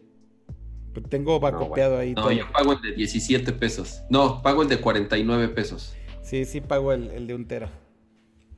No, sí, yo pago creo que 49 o 50 pesos, algo así. Esta gente yo creo, yo sí pagaría 20 ah, dólares. yo no quiero saber ya de servicios en línea, güey. O sea, de verdad el otro día justo me puse a hacer como cuentas y es que es absurdo, güey. La cantidad de estupideces que pagas en línea es muchísimo. Oh, sí. Es muchísimo. Eh, pero bueno, eh, ¿qué les digo? Así es esto. Ahí se van acumulando. Eh, por ahí hay una app, por cierto, que les voy a recomendar después porque no me acuerdo el nombre, pero está muy cool porque te, te pone todos tus servicios online en un solo lugar. Entonces puedes ver exactamente cuánto estás pagando por mes. Eh, pero lo que está cool es que te deja cancelarlos desde la app. Ok, está cool. Salvo los de Apple, porque pues, los de Apple tienen ahí un pedo para. Obviamente. Para la cancelación, pero todos los, porque no te dan credenciales, pues, pero Cualquier otro servicio online te deja cancelarlo desde la app. Luego les paso el nombre. Sí, al rato que salga lo de Disney y entonces tengas que pagar la VPN para poderlo ver. Yo no voy a pagar pinche Disney Plus ni de pedo, güey. servicios, servicios de streaming actuales. ¿Qué pagan? Mira, ni soy tan fan de Star Wars como para estar así de fanboy de, oh, quiero ver eso. Y la neta es que ya Marvel a mí se me hace como, ya, güey, o sea, es absurdo, güey. Bueno, de entrada, o sea, para mí también, y lo he dicho muchas veces, ¿no? Yo no crecí con cómics, crecí más con, con anime, por ejemplo y después con, manga, con monas chinas, la neta. Entonces a mí, pues Marvel, pues, o sea, sí está chido, güey. O sea, las películas están padres y todo. Pero no es como que sea de los de, oh, yo leía los cómics y qué chingones ver hoy en día estas películas así. Pues no, no es para mí. Entonces, la neta, güey, Disney para mí tiene una oferta que no me interesa. Y yo creo que hay mucha gente que tal vez está en el mismo cuarto, en el mismo boat. Pero, pues hay de todo, güey. Yo también ya cuando me da risas cuando es así de ya las noticias de Paramount va a lanzar su, su servicio de streaming, güey. Es, que ese es el tema, güey. Todos van a lanzar. Yo sé, pero a ver, güey, es obvio también que ahorita es porque es el boom. Pero, cama, o sea, al final de esta carnicería, si quedan cuatro, se me hacen muchos, güey. Yo creo que se van a quedar tres servicios. O sí, sea, completamente de acuerdo. Tal cual, güey. O sea, y HBO, yo creo que HBO lo va a comprar o, Apple Disney o, Apple, güey. Apple, Apple va a comprar HBO. Exacto. Y, yo creo que hay muchos que van a terminar comprando. Evidentemente Disney va a sobrevivir más por yo creo que el tamaño de la compañía. Yo creo que Netflix tiene todavía mucho que probar si ese modelo de negocio de gastar tanto dinero en contenido sí funciona, porque hasta ahora le ha funcionado, pero, pero no hay como muchas garantías. Y más bien el tema también es que hay que recordar que Amazon, por ejemplo, güey, la gran ventaja que tiene Amazon es que a la gente se olvida esto, pero el, dinero de Amazon viene de web services. Todavía, hoy a la fecha. Y mientras sigan teniendo todo ese dinero de web services, como es el caso de Apple, por ejemplo, que el dinero viene de los electrónicos y de cierta forma puedan mantener eso, yo creo que pueden mantener mucho más tiempo los servicios que sus competidores. Esa es la realidad. Más o menos, ¿eh? ya también los ingresos de servicios de Apple ya es así como de top 10. O sea, si, si tú quitaras. Bueno, sí, ya son sustanciales. lo que gana Apple solamente de servicios, güey, creo que entra en las 10 empresas. No, pero yo hablaba más, bien de la inversión para ah. competir como en esta guerra de streaming, ¿no? Entonces, por eso, por eso como que tal vez yo... Pero tienes un punto, o sea, justo ya hoy es significativo todo lo que es servicios para Apple, ¿no? Pero yo más bien decía que de todas estas me da la impresión que van a quedar tres, probablemente sean, pues sí, o sea, Netflix tal vez lo termina comprando alguien, o, y tal vez entonces queda solamente Disney, Netflix y, y Apple, o a lo mejor Netflix lo, lo, absorbe alguien, o lo absorbe Amazon tal vez, y entonces queda Amazon, Apple, Disney, una cosa así, o sea, hay muchos que se están anunciando ahorita que no, no tienen razón de existir, ¿no? Este. Como, como el de, como el de Paramount. Sí, no, exactamente, ¿Quién es el genio, güey, en, Paramount que dice, güey, vamos a competir con estos güeyes haciendo nuestro servicio de streaming? Esto también ya eso es absurdo. O sea, lo cabrón de Apple TV es, sí, o sea, ya sabemos, ya dijeron cuánto dinero van a gastar en, en producir contenido, pero para el lanzamiento tengo mis dudas. O sea, ponle tú que salga a finales de año, porque ya, ya, ya se sabe que sale a finales de año y ya vamos a saber cuánto va a costar. Pero, ¿cuántas, cuántas series puede tener? O sea, ¿cuánta, ¿cuántas series pudo haber producido Apple en estos últimos meses para el lanzamiento? No, no van a lanzar muchas, van a ser pocas. ¿Diez? O sea, pero eh, la gente va a pagar lo mismo que Netflix por 100 veces menos contenido, es lo que todavía está ahí medio. De acuerdo con eso, de acuerdo con eso. O sea, al final también, pues es muy fácil, ¿no? En donde tengas más contenido se oye mucho más interesante, aunque a lo mejor tienes mucha paja, pero pues sí, la lógica es, es como cuando comprabas cable y era, denme el paquete con más canales y el 90% de esos canales eran cosas que jamás veías en tu vida, ¿no? Sí, porque la estrategia de Amazon es, de, perdona, de Netflix es, haz un chingo de contenido, güey, bueno, malo, regular, y ahí iremos viendo cuál pega y cuál no, y cuál cancelamos y a cuál le, le damos más temporadas. Pero, güey, o sea, Netflix sí, sí tiene buenas cosas, pero tiene un chingo de basura y siguen y, producen un chingo de basura. Sí, sí, sí. Pues por eso digo que yo auguro mm, como este futuro en donde solamente se quedan tres. Y de hecho también, a ver, voltea a ver cómo es la industria de la música, ¿no? ¿Cuántos servicios de streaming de música hay? Hay tres. O sea, y, y cuando, bueno, tres que son, digamos, los grandes. En realidad ya la Madrid está nada más entre Spotify y, Apple Music, porque Google, Google Music, la neta va re mal. Este. Tidal es como más de nicho, creo yo, porque pues tiene la parte de hi-fi y de, y de masters y demás. Entonces no lo veo tampoco como un... Apple ya lo va a integrar, entonces también ahí le va a pegar. Sí, no, no, porque más bien es como otro pedo. No es exactamente Hi-Fi Music, sino más bien es Masters. Apple Masters. Sí, pero, pero lo que hace falta ver es si el encode lo van a poner en mejor calidad para que tu streaming tenga mejor calidad. Supongo que sí, ¿no? Si no, ¿cómo pues diablos lo vas a apreciar? Pero bueno, mi punto es, hay dos servicios. Imagínate, güey, que todas las disqueras que hoy en día le están licenciando todo ese contenido de Spotify, Apple Music, dijeran, no, güey, chingue su madre, güey, vamos a hacer nuestro propio servicio de streaming de música, güey cada Ajá, cada uno. O sea, obviamente eso es absurdo, güey. Nadie va a pagar por un servicio de una sola disquera. Entonces, claramente, esta guerra sí va a ser una carnicería los próximos cinco años. Eh, o por lo menos tres años, pero yo creo que se va a reorganizar todo esto y se van a quedar pocos players. Sí, va a estar bueno. Pero pues mientras, güey, si quieres ver Disney, paga Disney, güey. Ya, o sea, no te queda de otra, güey. O... Güey, vas a tener todas las temporadas de Los Simpson ahí. Pues sí, supongo que eso le importará muchísima gente. Ya, ya veremos que, si vale el precio tu serie favorita o tu película favorita para verla. En X. Oye, Friends es de... ¿De qué servicio? Es que es el de HBO que es parte de Warner Media. no, no, no, no. no. No, no, no, es de uno de esos que también se van a lanzar a, lanzar su, su servicio no, de espera, streaming. Espera, espera, no, no es de uno de los chicos, es de uno de los grandes, ¿no? ¿Quién ah, no, sí, es de Warner. Es de, Warner. Ah, qué necios. Friends. Necios. Es de Warner Media, que va a ser parte de HBO Max. exactamente. Exactamente. Entonces va a ser justamente HBO Max. Ah, pero no le crean al Millennial nada más porque no creció viendo Friends. No, no, no, es que no me acordaba. Pero sí dijiste tú. Madre santa, que no ven en todos los gimnasios que lo ponen en Warner Channel todos los fregados días. Sí, es correcto. Que la regada con esta gente. ¿Cuánto va a costar? ¿Cuánto va a costar ese pato, el de Warner? Ya sabemos el precio de ese. Eh, Otros 10 dólares, ¿o qué? Eh, no me acuerdo. Deja googleo rápido. HBO Max. HBO, HBO, según yo, cuesta más de 10 dólares, ¿no? HBO cuesta. No, 10, 11. 12 dólares, creo, que. Carga cosa. Expected, no han dicho el precio oficial, pero este, este conglomerado de HBO Max tiene muchas cosas, muchas. Este, y el precio esperado es entre 16 y 17 dólares al mes. Madres. Madres.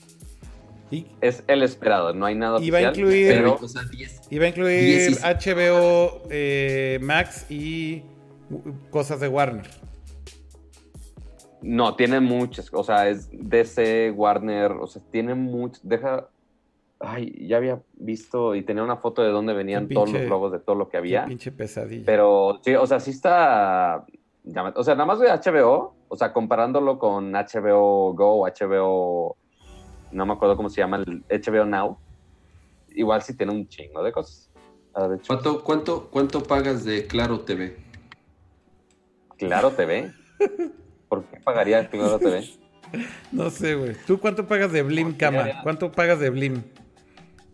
de Blim. No, güey, de Blim ya me lo regalan con mi, con mi paquete. Que de, hecho, mi Claro TV se supone que. Claro TV también te lo regalan con, Telmex, ¿no? Ajá, exacto. Es que es, lo que te digo, güey, es el mismo caso de Amazon. ¿Qué tal le dices, ¿qué tal le dices a Pato? ¿Cuánto pagas por Claro TV? Se queda pensando así de, ¿cuánto pago por qué? Voy a hacer un paréntesis cultural aquí. Uno, esta transmisión, había muchas quejas de que los streams pasados o que mi video se caía o no Hoy no, hoy no se cayó. Ok, es porque estoy alámbrico. Okay. Entonces quiero pensar que era algún pedo de Wi-Fi. Según yo era otro pedo, pero bueno. Okay. Qué bueno. El otro pedo. Claro TV. Y Claro Música y Claro La Chingada. Se supone que incluyen en muchos de los servicios partes si es de Infiernitum, si es de Telcel. etc. Literal, un día me invitaron, me estaban proponiendo para una campaña de, este, de Infinito, específicamente. Dije, si las ventajas de Claro Video, la, la, la. Para hacer el piloto de la campaña, pues yo hice mi cuenta de Claro Video, ya puse un contenido, ya lo puse en la pantalla, cool. Este, finalmente no pude hacer mi cuenta porque no me dejaba poner una contraseña, lo cual fue estúpido as fuck. Este, y de repente me empezaron a, o sea, mi cuenta pues ahí como que se quedó a medias y no la pude crear, no podía accesar, raro. Este, y de repente me empezaron a llegar correos de, ah, oye, procesada tu compra de Harry Potter este, y la piedra filosofal por 189 pesos. Yo de, no, pues yo creo que se equivocaron de correo, como que no, no he tocado esa cuenta. Que Este, semana después, ah, Harry Potter y la Cámara de los Secretos igual, 189 pesos. Yo de, ok. Llega el recibo de Telmex, 1300 pesos, güey, de contenidos, güey, de claro, de claro video, güey. Ok. Yo de, güey, ¿qué pedo? O sea, no he tocado, ni siquiera puedo accesar. Ah, ¿Qué pedo? Este, y aparentemente eh, alguien logró entrar a mi cuenta con las contraseñas default, porque yo no pude cambiar mi contraseña para accesar inicialmente. Ok. Y estaba comprando cosas con mi cuenta, porque está asociado obviamente a mi cuenta de, de Telcel. Ajá. Entonces así de fácil con tu... Ajá. Fue un pedo de tres meses, güey, para que me pudieran cancelar la puta cuenta, güey. Órale. Hablaba, hablaba claro. Ah, no, tienes que hablar con Telcel. Iba literal al centro de Telcel. No, tienes que hablar con Claro, güey. Nadie se hacía responsable de esa madre, güey. No puedo usar la chingadera. Y fue una experiencia de terror, güey, de atención al cliente que no pude ni siquiera solucionarlo. Tuve que hablar con gente de PR de Telcel, güey, para que me arreglara el pedo. Pero un usuario mortal no podría parte de esa. Mortal. Pues sí, me imagino. Está complicado. Pero bueno, volviendo al tema. HBO eh, Max viene contenidos de Warner Brothers, TBS, CNN, esto es Boomerang, Cartoon Network, HBO, DC, New Line Cinema, True TV, TNT y Adult Swim. A huevo True TV para ver cheaters. Pues sí es un chingo de contenido, digo, quieras o no, por lo menos. O sea, la neta sí es un chingo, es un grupo muy grande. O sea, y cada uno tiene un chingo de contenido. Sí, sí, sí. O sea... Y pero 17 dólares, o sea. Sí, está cariñoso. Ese es, el, ese es el tema. O sea, sí es una barrera Pero es justo muy alta por lo que decías, Cama, es que HBO sí es caro. De por sí. Pero ya se les acabó Game of Thrones, güey. ¿Sabes cuánta gente canceló su cuenta? Y después la volvieron a contratar como un, mes para ver Chernobyl otra vez. Este, y después ya la cancelaron. Ahora sí. Creo que yo no cancelé HBO, fíjate, ahora que lo estoy pensando. Pero ¿sabes por qué? Porque sí seguí viendo otras cosas. Eh, estoy viendo Euforia y está bastante buena. Ah, Euforia también. Pero bueno. Pues bueno, pues creo que con eso acabamos con la plática del Stream Wars. Y, y ahora, como tema final, ya para este, para cerrar con los pósteres, con la cereza en el pastel, eh, pues la, novedad es que pues no tenemos pastel y no tenemos postre. Eh, justo porque Android, pues no sé si conocen, pero cada versión de Android tiene un nombre de postre. Correcto. porque pues, se van en orden alfabético, es versión alfabeta, que eso oficialmente no tenía nombre de, de postre, y ya después de la C en adelante ya empezaron a poner nombres de postres. Cupcake, Donut, ABCD, E es Eclair, F es Proyo, G es Gingerbread, H es Honeycomb, I Ice Cream Sandwich, J eh, Jelly Bean, K es Kit Kat y L Lollipop, M Marshmallow, M N O Oreo. Ah, no. Sí, Oreo. Este, Oreo. Pie. Eh, pie. Y ya, así nos habíamos quedado. Era Android la versión número 9. Y ya estábamos este, esperando la versión quesito. Y dijeron, Q. exacto, Q. O sea, todo el mundo estaba quebrando la cabeza porque, güey, Q, no mames, postres con Q fuera de quesitos de. Ok, güey, eso está muy complicado. Este. Y pues Android ya anunció hace unos días que a la verga los nombres de postres. Porque era muy complicado comunicar todo esto porque parte si tú le decías, ah, una persona mortal que quizá no esté tan familiarizado con los nombres de Android es, ah, güey, trae Android Pie. Sí. Eso es más nuevo, eso es más viejo, eso sabe mejor, sabe peor. No lo sé, es un paisido. Era, no era, difícil distinguir ¿no? ¿no? no, porque es que justo. Pero siempre tenían que comunicar Android 9 Pie. Exacto. Android 8 la chingada. O sea, era, era una complicación de más, ciertamente. O sea, y, o sea, para algunos era más fácil decirlo nada más el nombre del postre, para algunos era nada más decir el número y pues estaba complejo. Entonces, para, y aparte en algunos no se traducía bien el decirlo de postre y ya se apagó mi cámara otra vez. Este, pero, este, el punto es que Android dijo, oye, pues ya no, no nos sirve hablar de los postres así, entonces ya, para que no se traduzca mal, para que no haya... Y ahora se desconectó tu micrófono y te oyes como que estás a...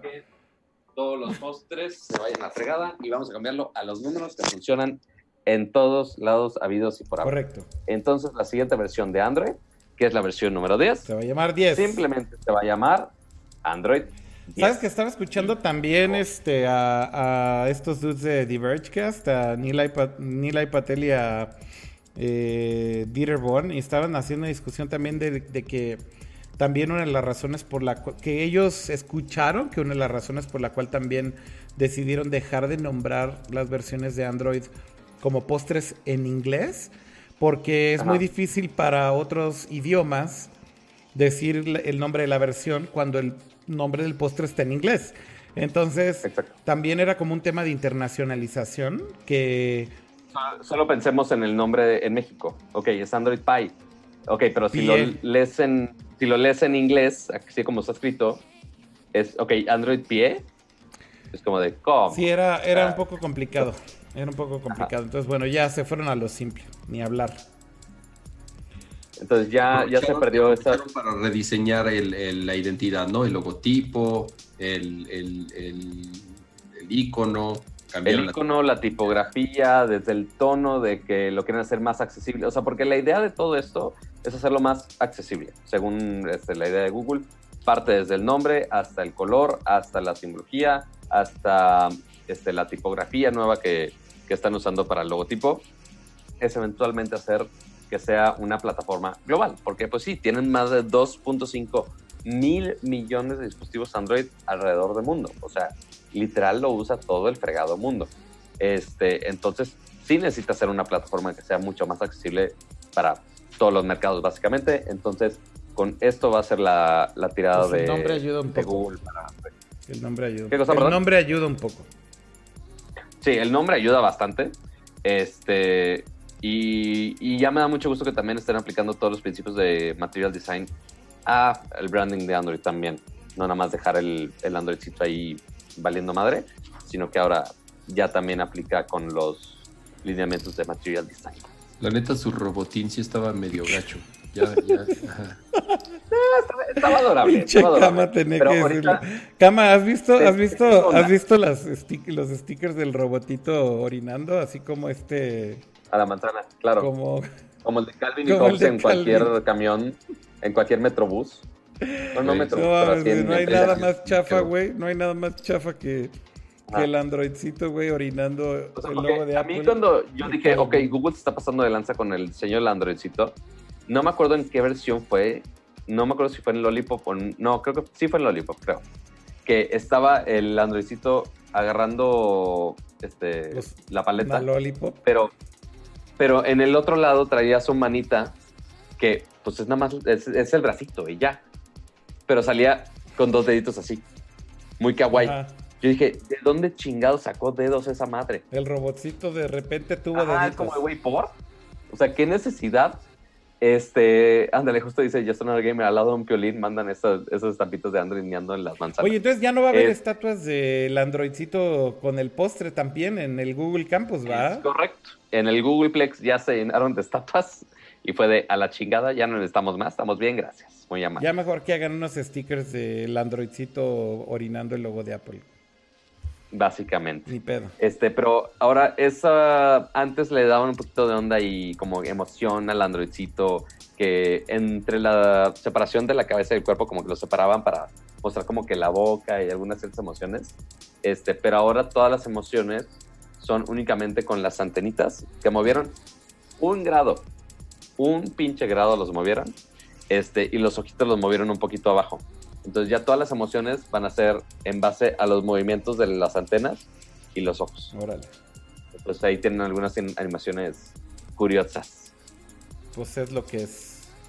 Ya se acabó. Esa, versión de Android 10 es la que va a salir con el nuevo Pixel. Correcto. Así es. Ah. O sea, ahorita hay beta de esa. No, bueno, creo, no, no, no, espérame, creo que ya terminaron, ¿no? Los betas. No. ¿Cómo no? Bueno, no sé, no sé si vayan a sacar otro beta, pero pues ya, o sea, falta todavía un final ah, release. ok. Pero falta un chingo para el Pixel. Hasta noviembre. la versión de pues Android. estamos casi en septiembre. Sí, pero la versión de Android no sale hasta que sale el Pixel, sale antes. Este. Sale un par de meses antes. Y, lo digo porque pues he tenido desde el Pixel 1 y, siempre lo actualizas antes de que salga el nuevo. Yo creo que ya está a punto de que... Pero, sale no, pero el Pixel 3 salió en octubre. ¿eh? Bueno, faltan dos meses y a lo que me refiero es que creo que ya Android 10 está prácticamente listo. Este, Si acaso faltará un beta más y, se acabó. Pero no sale, pero no sale hasta que sale el Android, el, el Pixel. sale antes. No, sí sale antes. Ah, sale antes. Ah, ok. Yo pensé que el Pixel era el primer teléfono en tenerlo. O sea, sí, pero lo puedes instalar en cualquier Pixel que esté disponible en el mercado, básicamente. Exactamente. Este, pero no te tienes que esperar hasta que sale el nuevo Pixel. Ah, ¿Será tiempo que Google le deje de dar soporte al Pixel 1 o todavía? Pues según ellos siempre dicen que son tres años de soporte, ¿no? A, pues los Pixel. Es el tercero, ¿no? Pues hasta, pero ahorita el beta de, Android 10 sí funciona el Pixel 1.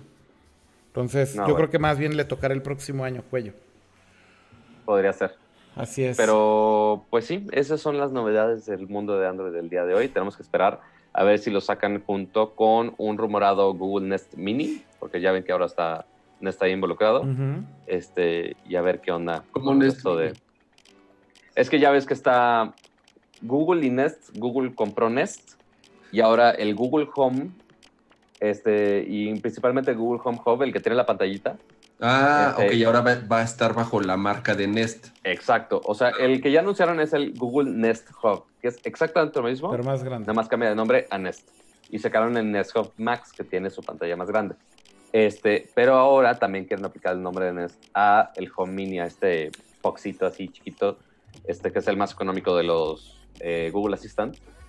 Eh, y entonces va a llamarse Google Nest Mini, que la única ventaja por ahora que yo me he leído por ahí es que ahora lo puedes montar en la pared. Fuera de ahí, ya no sé qué van a decir. Sí, de hecho ya, ya la integración de Nest y Google ya empezó justo esta semana. A mí ya me llegó una... Digo, si a las cuentas, ¿no? Sí, si tienen productos de Nest, cámaras, termostatos o los sensores de humo, eh, cuando abran su aplicación de Nest, ya les va a llegar la notificación de que tienen que migrarlo a una cuenta de Google. Y entonces ya incluso te pide bajar la aplicación de Google Home y ya en la aplicación de Google Home ya puedes ver tus cámaras, ya puedes ver tu termostato, ya puedes, además de, de los otros eh, productos que utilizas ya con Google Home, como Focus Hue o, este, o bocinas o otras cosas, ¿no? Entonces ya esa integración justo empezó apenas estos días y bueno, viene acompañada justamente de estos productos y este hardware nuevo que, que, van a empezar a, lanzar ya bajo una misma marca como tal, ya no va a ser Nest independiente. Muy bien. Oye, Akira, creo que todavía no sacan el beta 5 y el beta 6 de Android Q. Este, porque ahorita están en el beta 4 todavía. No, el 5. ¿Ya están en el 5? Lo bajé hace como una semana. Ok. Este, todavía falta un beta 6. Ok. Y final release, según el calendario de, pero, pero justo sale como un mes, un mes y medio antes de que salga el Pixel. Por eso digo que yo creo que ya está nada de que salga el beta 6 y y ya el final release. Correcto. Y hablando de betas, a mí sí me ganó la calentura. Ya instalé el, beta de iOS 13. Ya va en la versión 6 pública. Te dije que desde la 3 estaba estable, pinche cama, güey. Güey, yo, es que yo había leído reportes de usuarios que se les borraba la información de iCloud. Todo, fotos, oh. contactos. ¿Cómo crees? Eh, entonces, sí me esperé ahora me esperé más, casi siempre me instalaba desde la 2 o la 3, ahora me esperé hasta la... Digo, considerando que en un par de semanas y es el evento, el día 10, siempre sale ese, ese día el, Final Gold Master. entonces, digo, ya el día 10 va a estar el Gold Master.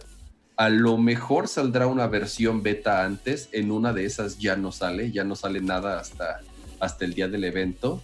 Eh, bien, ¿eh? todavía tengo poquito de haberlo instalado, así como para decirte, puta, cuánta diferencia pero, pero Yo estoy bien feliz, la neta. Me, ha gustado mucho el beta. O sea, obviamente lo primero que notas es Dark Mode, que está increíble. Ya no puedes volver a ver un iPhone blanco. Ay, yo, este yo, yo, lo sigo usando no, blanco. No, no, no, no, yo ya sí, Dark Mode all the way. No, no puedo. Pero creo que es por mi pedo de que no todas las aplicaciones, o sea, está medio castrante que unas son blancas y unas negras blancas. Bueno, sí, eso sí, pero, pero pues que veas todo el sistema y las principales en, negro, pues ya es suficiente, ¿no? Este. Pero la verdad, sabes que lo que sí noté es que, pues esos, esas promesas de performance están ahí, ¿eh? O sea, sí hay algunas apps que abren mucho más rápido, este. O sea, siento que otra vez hicieron un buen trabajo de optimización y es como un regalito otra vez para tu iPhone, aunque sea de uno, dos, tres años atrás. Y se siente rápido. Y lo, instalé, de hecho, primero en un, este, en un 7, ay, ¿cómo se llamaban? 7 Plus. Eh, en un 7 Plus fue el primero que lo instalé. Y luego lo instalé en un 10. Eh, y luego en un 10S eh, Max. Y la verdad es que en los tres siento que hay beneficios de performance en serio. O sea, funciona rápido, se siente snappy, responsivo. El teclado siento que es más rápido también. Que sentía yo ah, que. Lo de, lo, de, teclear con swipe está swipe yo no lo uso tanto. Siento que no detecta cuando quieres cambiar como a swipe tan fácilmente. No, es que no, o sea, es automático. Yo sé, pero no, no detecta cuando haces el gesture a veces. O sea, estás tecleando normal y de repente quieres hacer swipe y es como, como que el switcheo ah, entre uno y otro, cuando haces la, el primer, exactamente, el primer gesture a veces no lo agarra. Cuando empiezas desde cero en swipe, entonces obviamente ahí sí reconoce el, el gesture. Ah, es que solo, solo, lo he hecho así. Pero yo, por ejemplo, que a veces trato de combinar así, que voy escribiendo y de repente quiero hacer swipes, como que eso no funciona muy bien. Eh, pero en general, insisto, siento muchas mejoras. El teclado muy rápido, más rápido que en iOS 12. En iOS... Face ID funciona súper rápido. También funciona rápido Face ID. Pero te digo algo, el, teclado en iOS 12 es muy lento, güey. Eh, es muy lento y además tiene pedos como de que según yo tecleo bien y me teclea otras letras. O sea, es, es lo siento impreciso. Creo que esa es la palabra. Sí, también para mí a veces me pasaba eso. Pero bueno, en general me, ha gustado mucho eh, la nueva aplicación de fotos, super padre, cómo te organiza ahora las fotos. Se tarda un chingo en procesar el, eh, la librería. O sea, conmigo se tardó como cuatro días en el iPhone. Y en la Mac se tardó como casi una semana para procesar en Catalina eh, ah, no he instalado Catalina. Toda, la librería de fotos porque ves que hace este nuevo análisis para hacerte recomendaciones y demás. Este, y también reconocimiento de objetos y de animales y paisajes, etcétera, etcétera. ¿no? Entonces puedes buscar por keywords. Pero bueno, muy bien. La verdad estoy muy contento con, con iOS. Creo que... Sí, el editor de fotos está bien chido. Sí, muy cool. Oigan, bueno, cerremos ya esto porque ya nos extendimos demasiado. Este, y es hora de terminar el episodio. Ya llevamos dos horas, así que agradecerle como siempre a toda la gente que se haya conectado el día de hoy. Eh, gracias a todos los que estuvieron en el chat. De hecho, fueron llegando más hacia el final. A lo mejor estaba pasando por ahí algo, a lo mejor salieron y van llegando, no lo sé, pero a todos los que andaban fuera y llegaron tarde, no se preocupen, ahí se queda el recalentado. Y de todos modos, gracias por conectarse, aunque sea un rato al final. Eh, y pues bueno, saludos a todos los que están por ahí en el chat. Yugimota, Daniel, Digital Koi Search, Celevel en Twitch. Eh, Just Another Gamer estuvo muy participativo.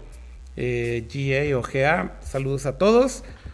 Y bueno, como siempre también gracias a Pato y a Kama como todos los episodios. Gracias por, la verdad, la Kama. No se peleen, no se peleen. Vienen, vienen eventos buenos, viene Tokyo Game Show, viene obviamente el evento de Apple. Entonces, este seguramente bajarán un poquito, siempre sucede, ¿no? Justo cuando van a hacer estos eventos, eh, las compañías empiezan a guardar mucha información, entonces de pronto bajan, bajan de ritmo las noticias, pero bueno, eh, nos, nos, nos, nos escuchamos, nos vemos la próxima semana y ya iremos comentando eh, todo esto que vaya surgiendo de estos eventos. Se supone que el evento de Apple se rumora que va a ser el 10 de septiembre, este, pero igual este, un poco antes de eso viene la siguiente semana hay un evento de Sonos donde van a presentar una nueva bocina, este, que ahí voy a estar por allá en Nueva York, ahí entonces ahí les comento. Eh, eh, pues si me la pagas, con mucho gusto. Quién sabe si ya las puedan vender ahí en el momento, porque de hecho si vamos a ir al Sonos Store que está ahí en Nueva York. Este, y después, como dos semanas después, eh, me pueden acompañar a Buenos Aires a un lanzamiento de Motorola. Todavía no sé de qué es, pero seguramente algún celular, entonces vamos a averiguarlo. Y también hay muchos lanzamientos de IFA durante esta semana, entonces quizá un teléfono con dos pantallas del G, no lo sabemos, habrá que esperar a ver qué. Muy bien, pues hay muchísima información que se viene estas semanas, así que por aquí estaremos comentándolas. Eh, nos vemos pronto, que estén muy bien, descansen y nos vemos hasta la próxima. Recuerden suscribirse también en audio. Eh, es más conveniente para cuando van en trayectos o en el coche manejando o en el metro, donde sea que lo escuchen. Yo creo que en podcast, en audio siempre es bastante útil, así que recuerden que está disponible también en Spotify, en iTunes, en eh, pues prácticamente todas las plataformas de podcasting, también Google Podcast, si es que usan Android y usan Google Podcast, también está ahí. Eh, y pues nada más. Eh, cuídense mucho, descansen. Gracias, Pato, gracias, Cama. Nos vemos. Nos vemos. Recen por el Amazonas. Pinche cama, güey. Necio. Bye. Bye. Bye.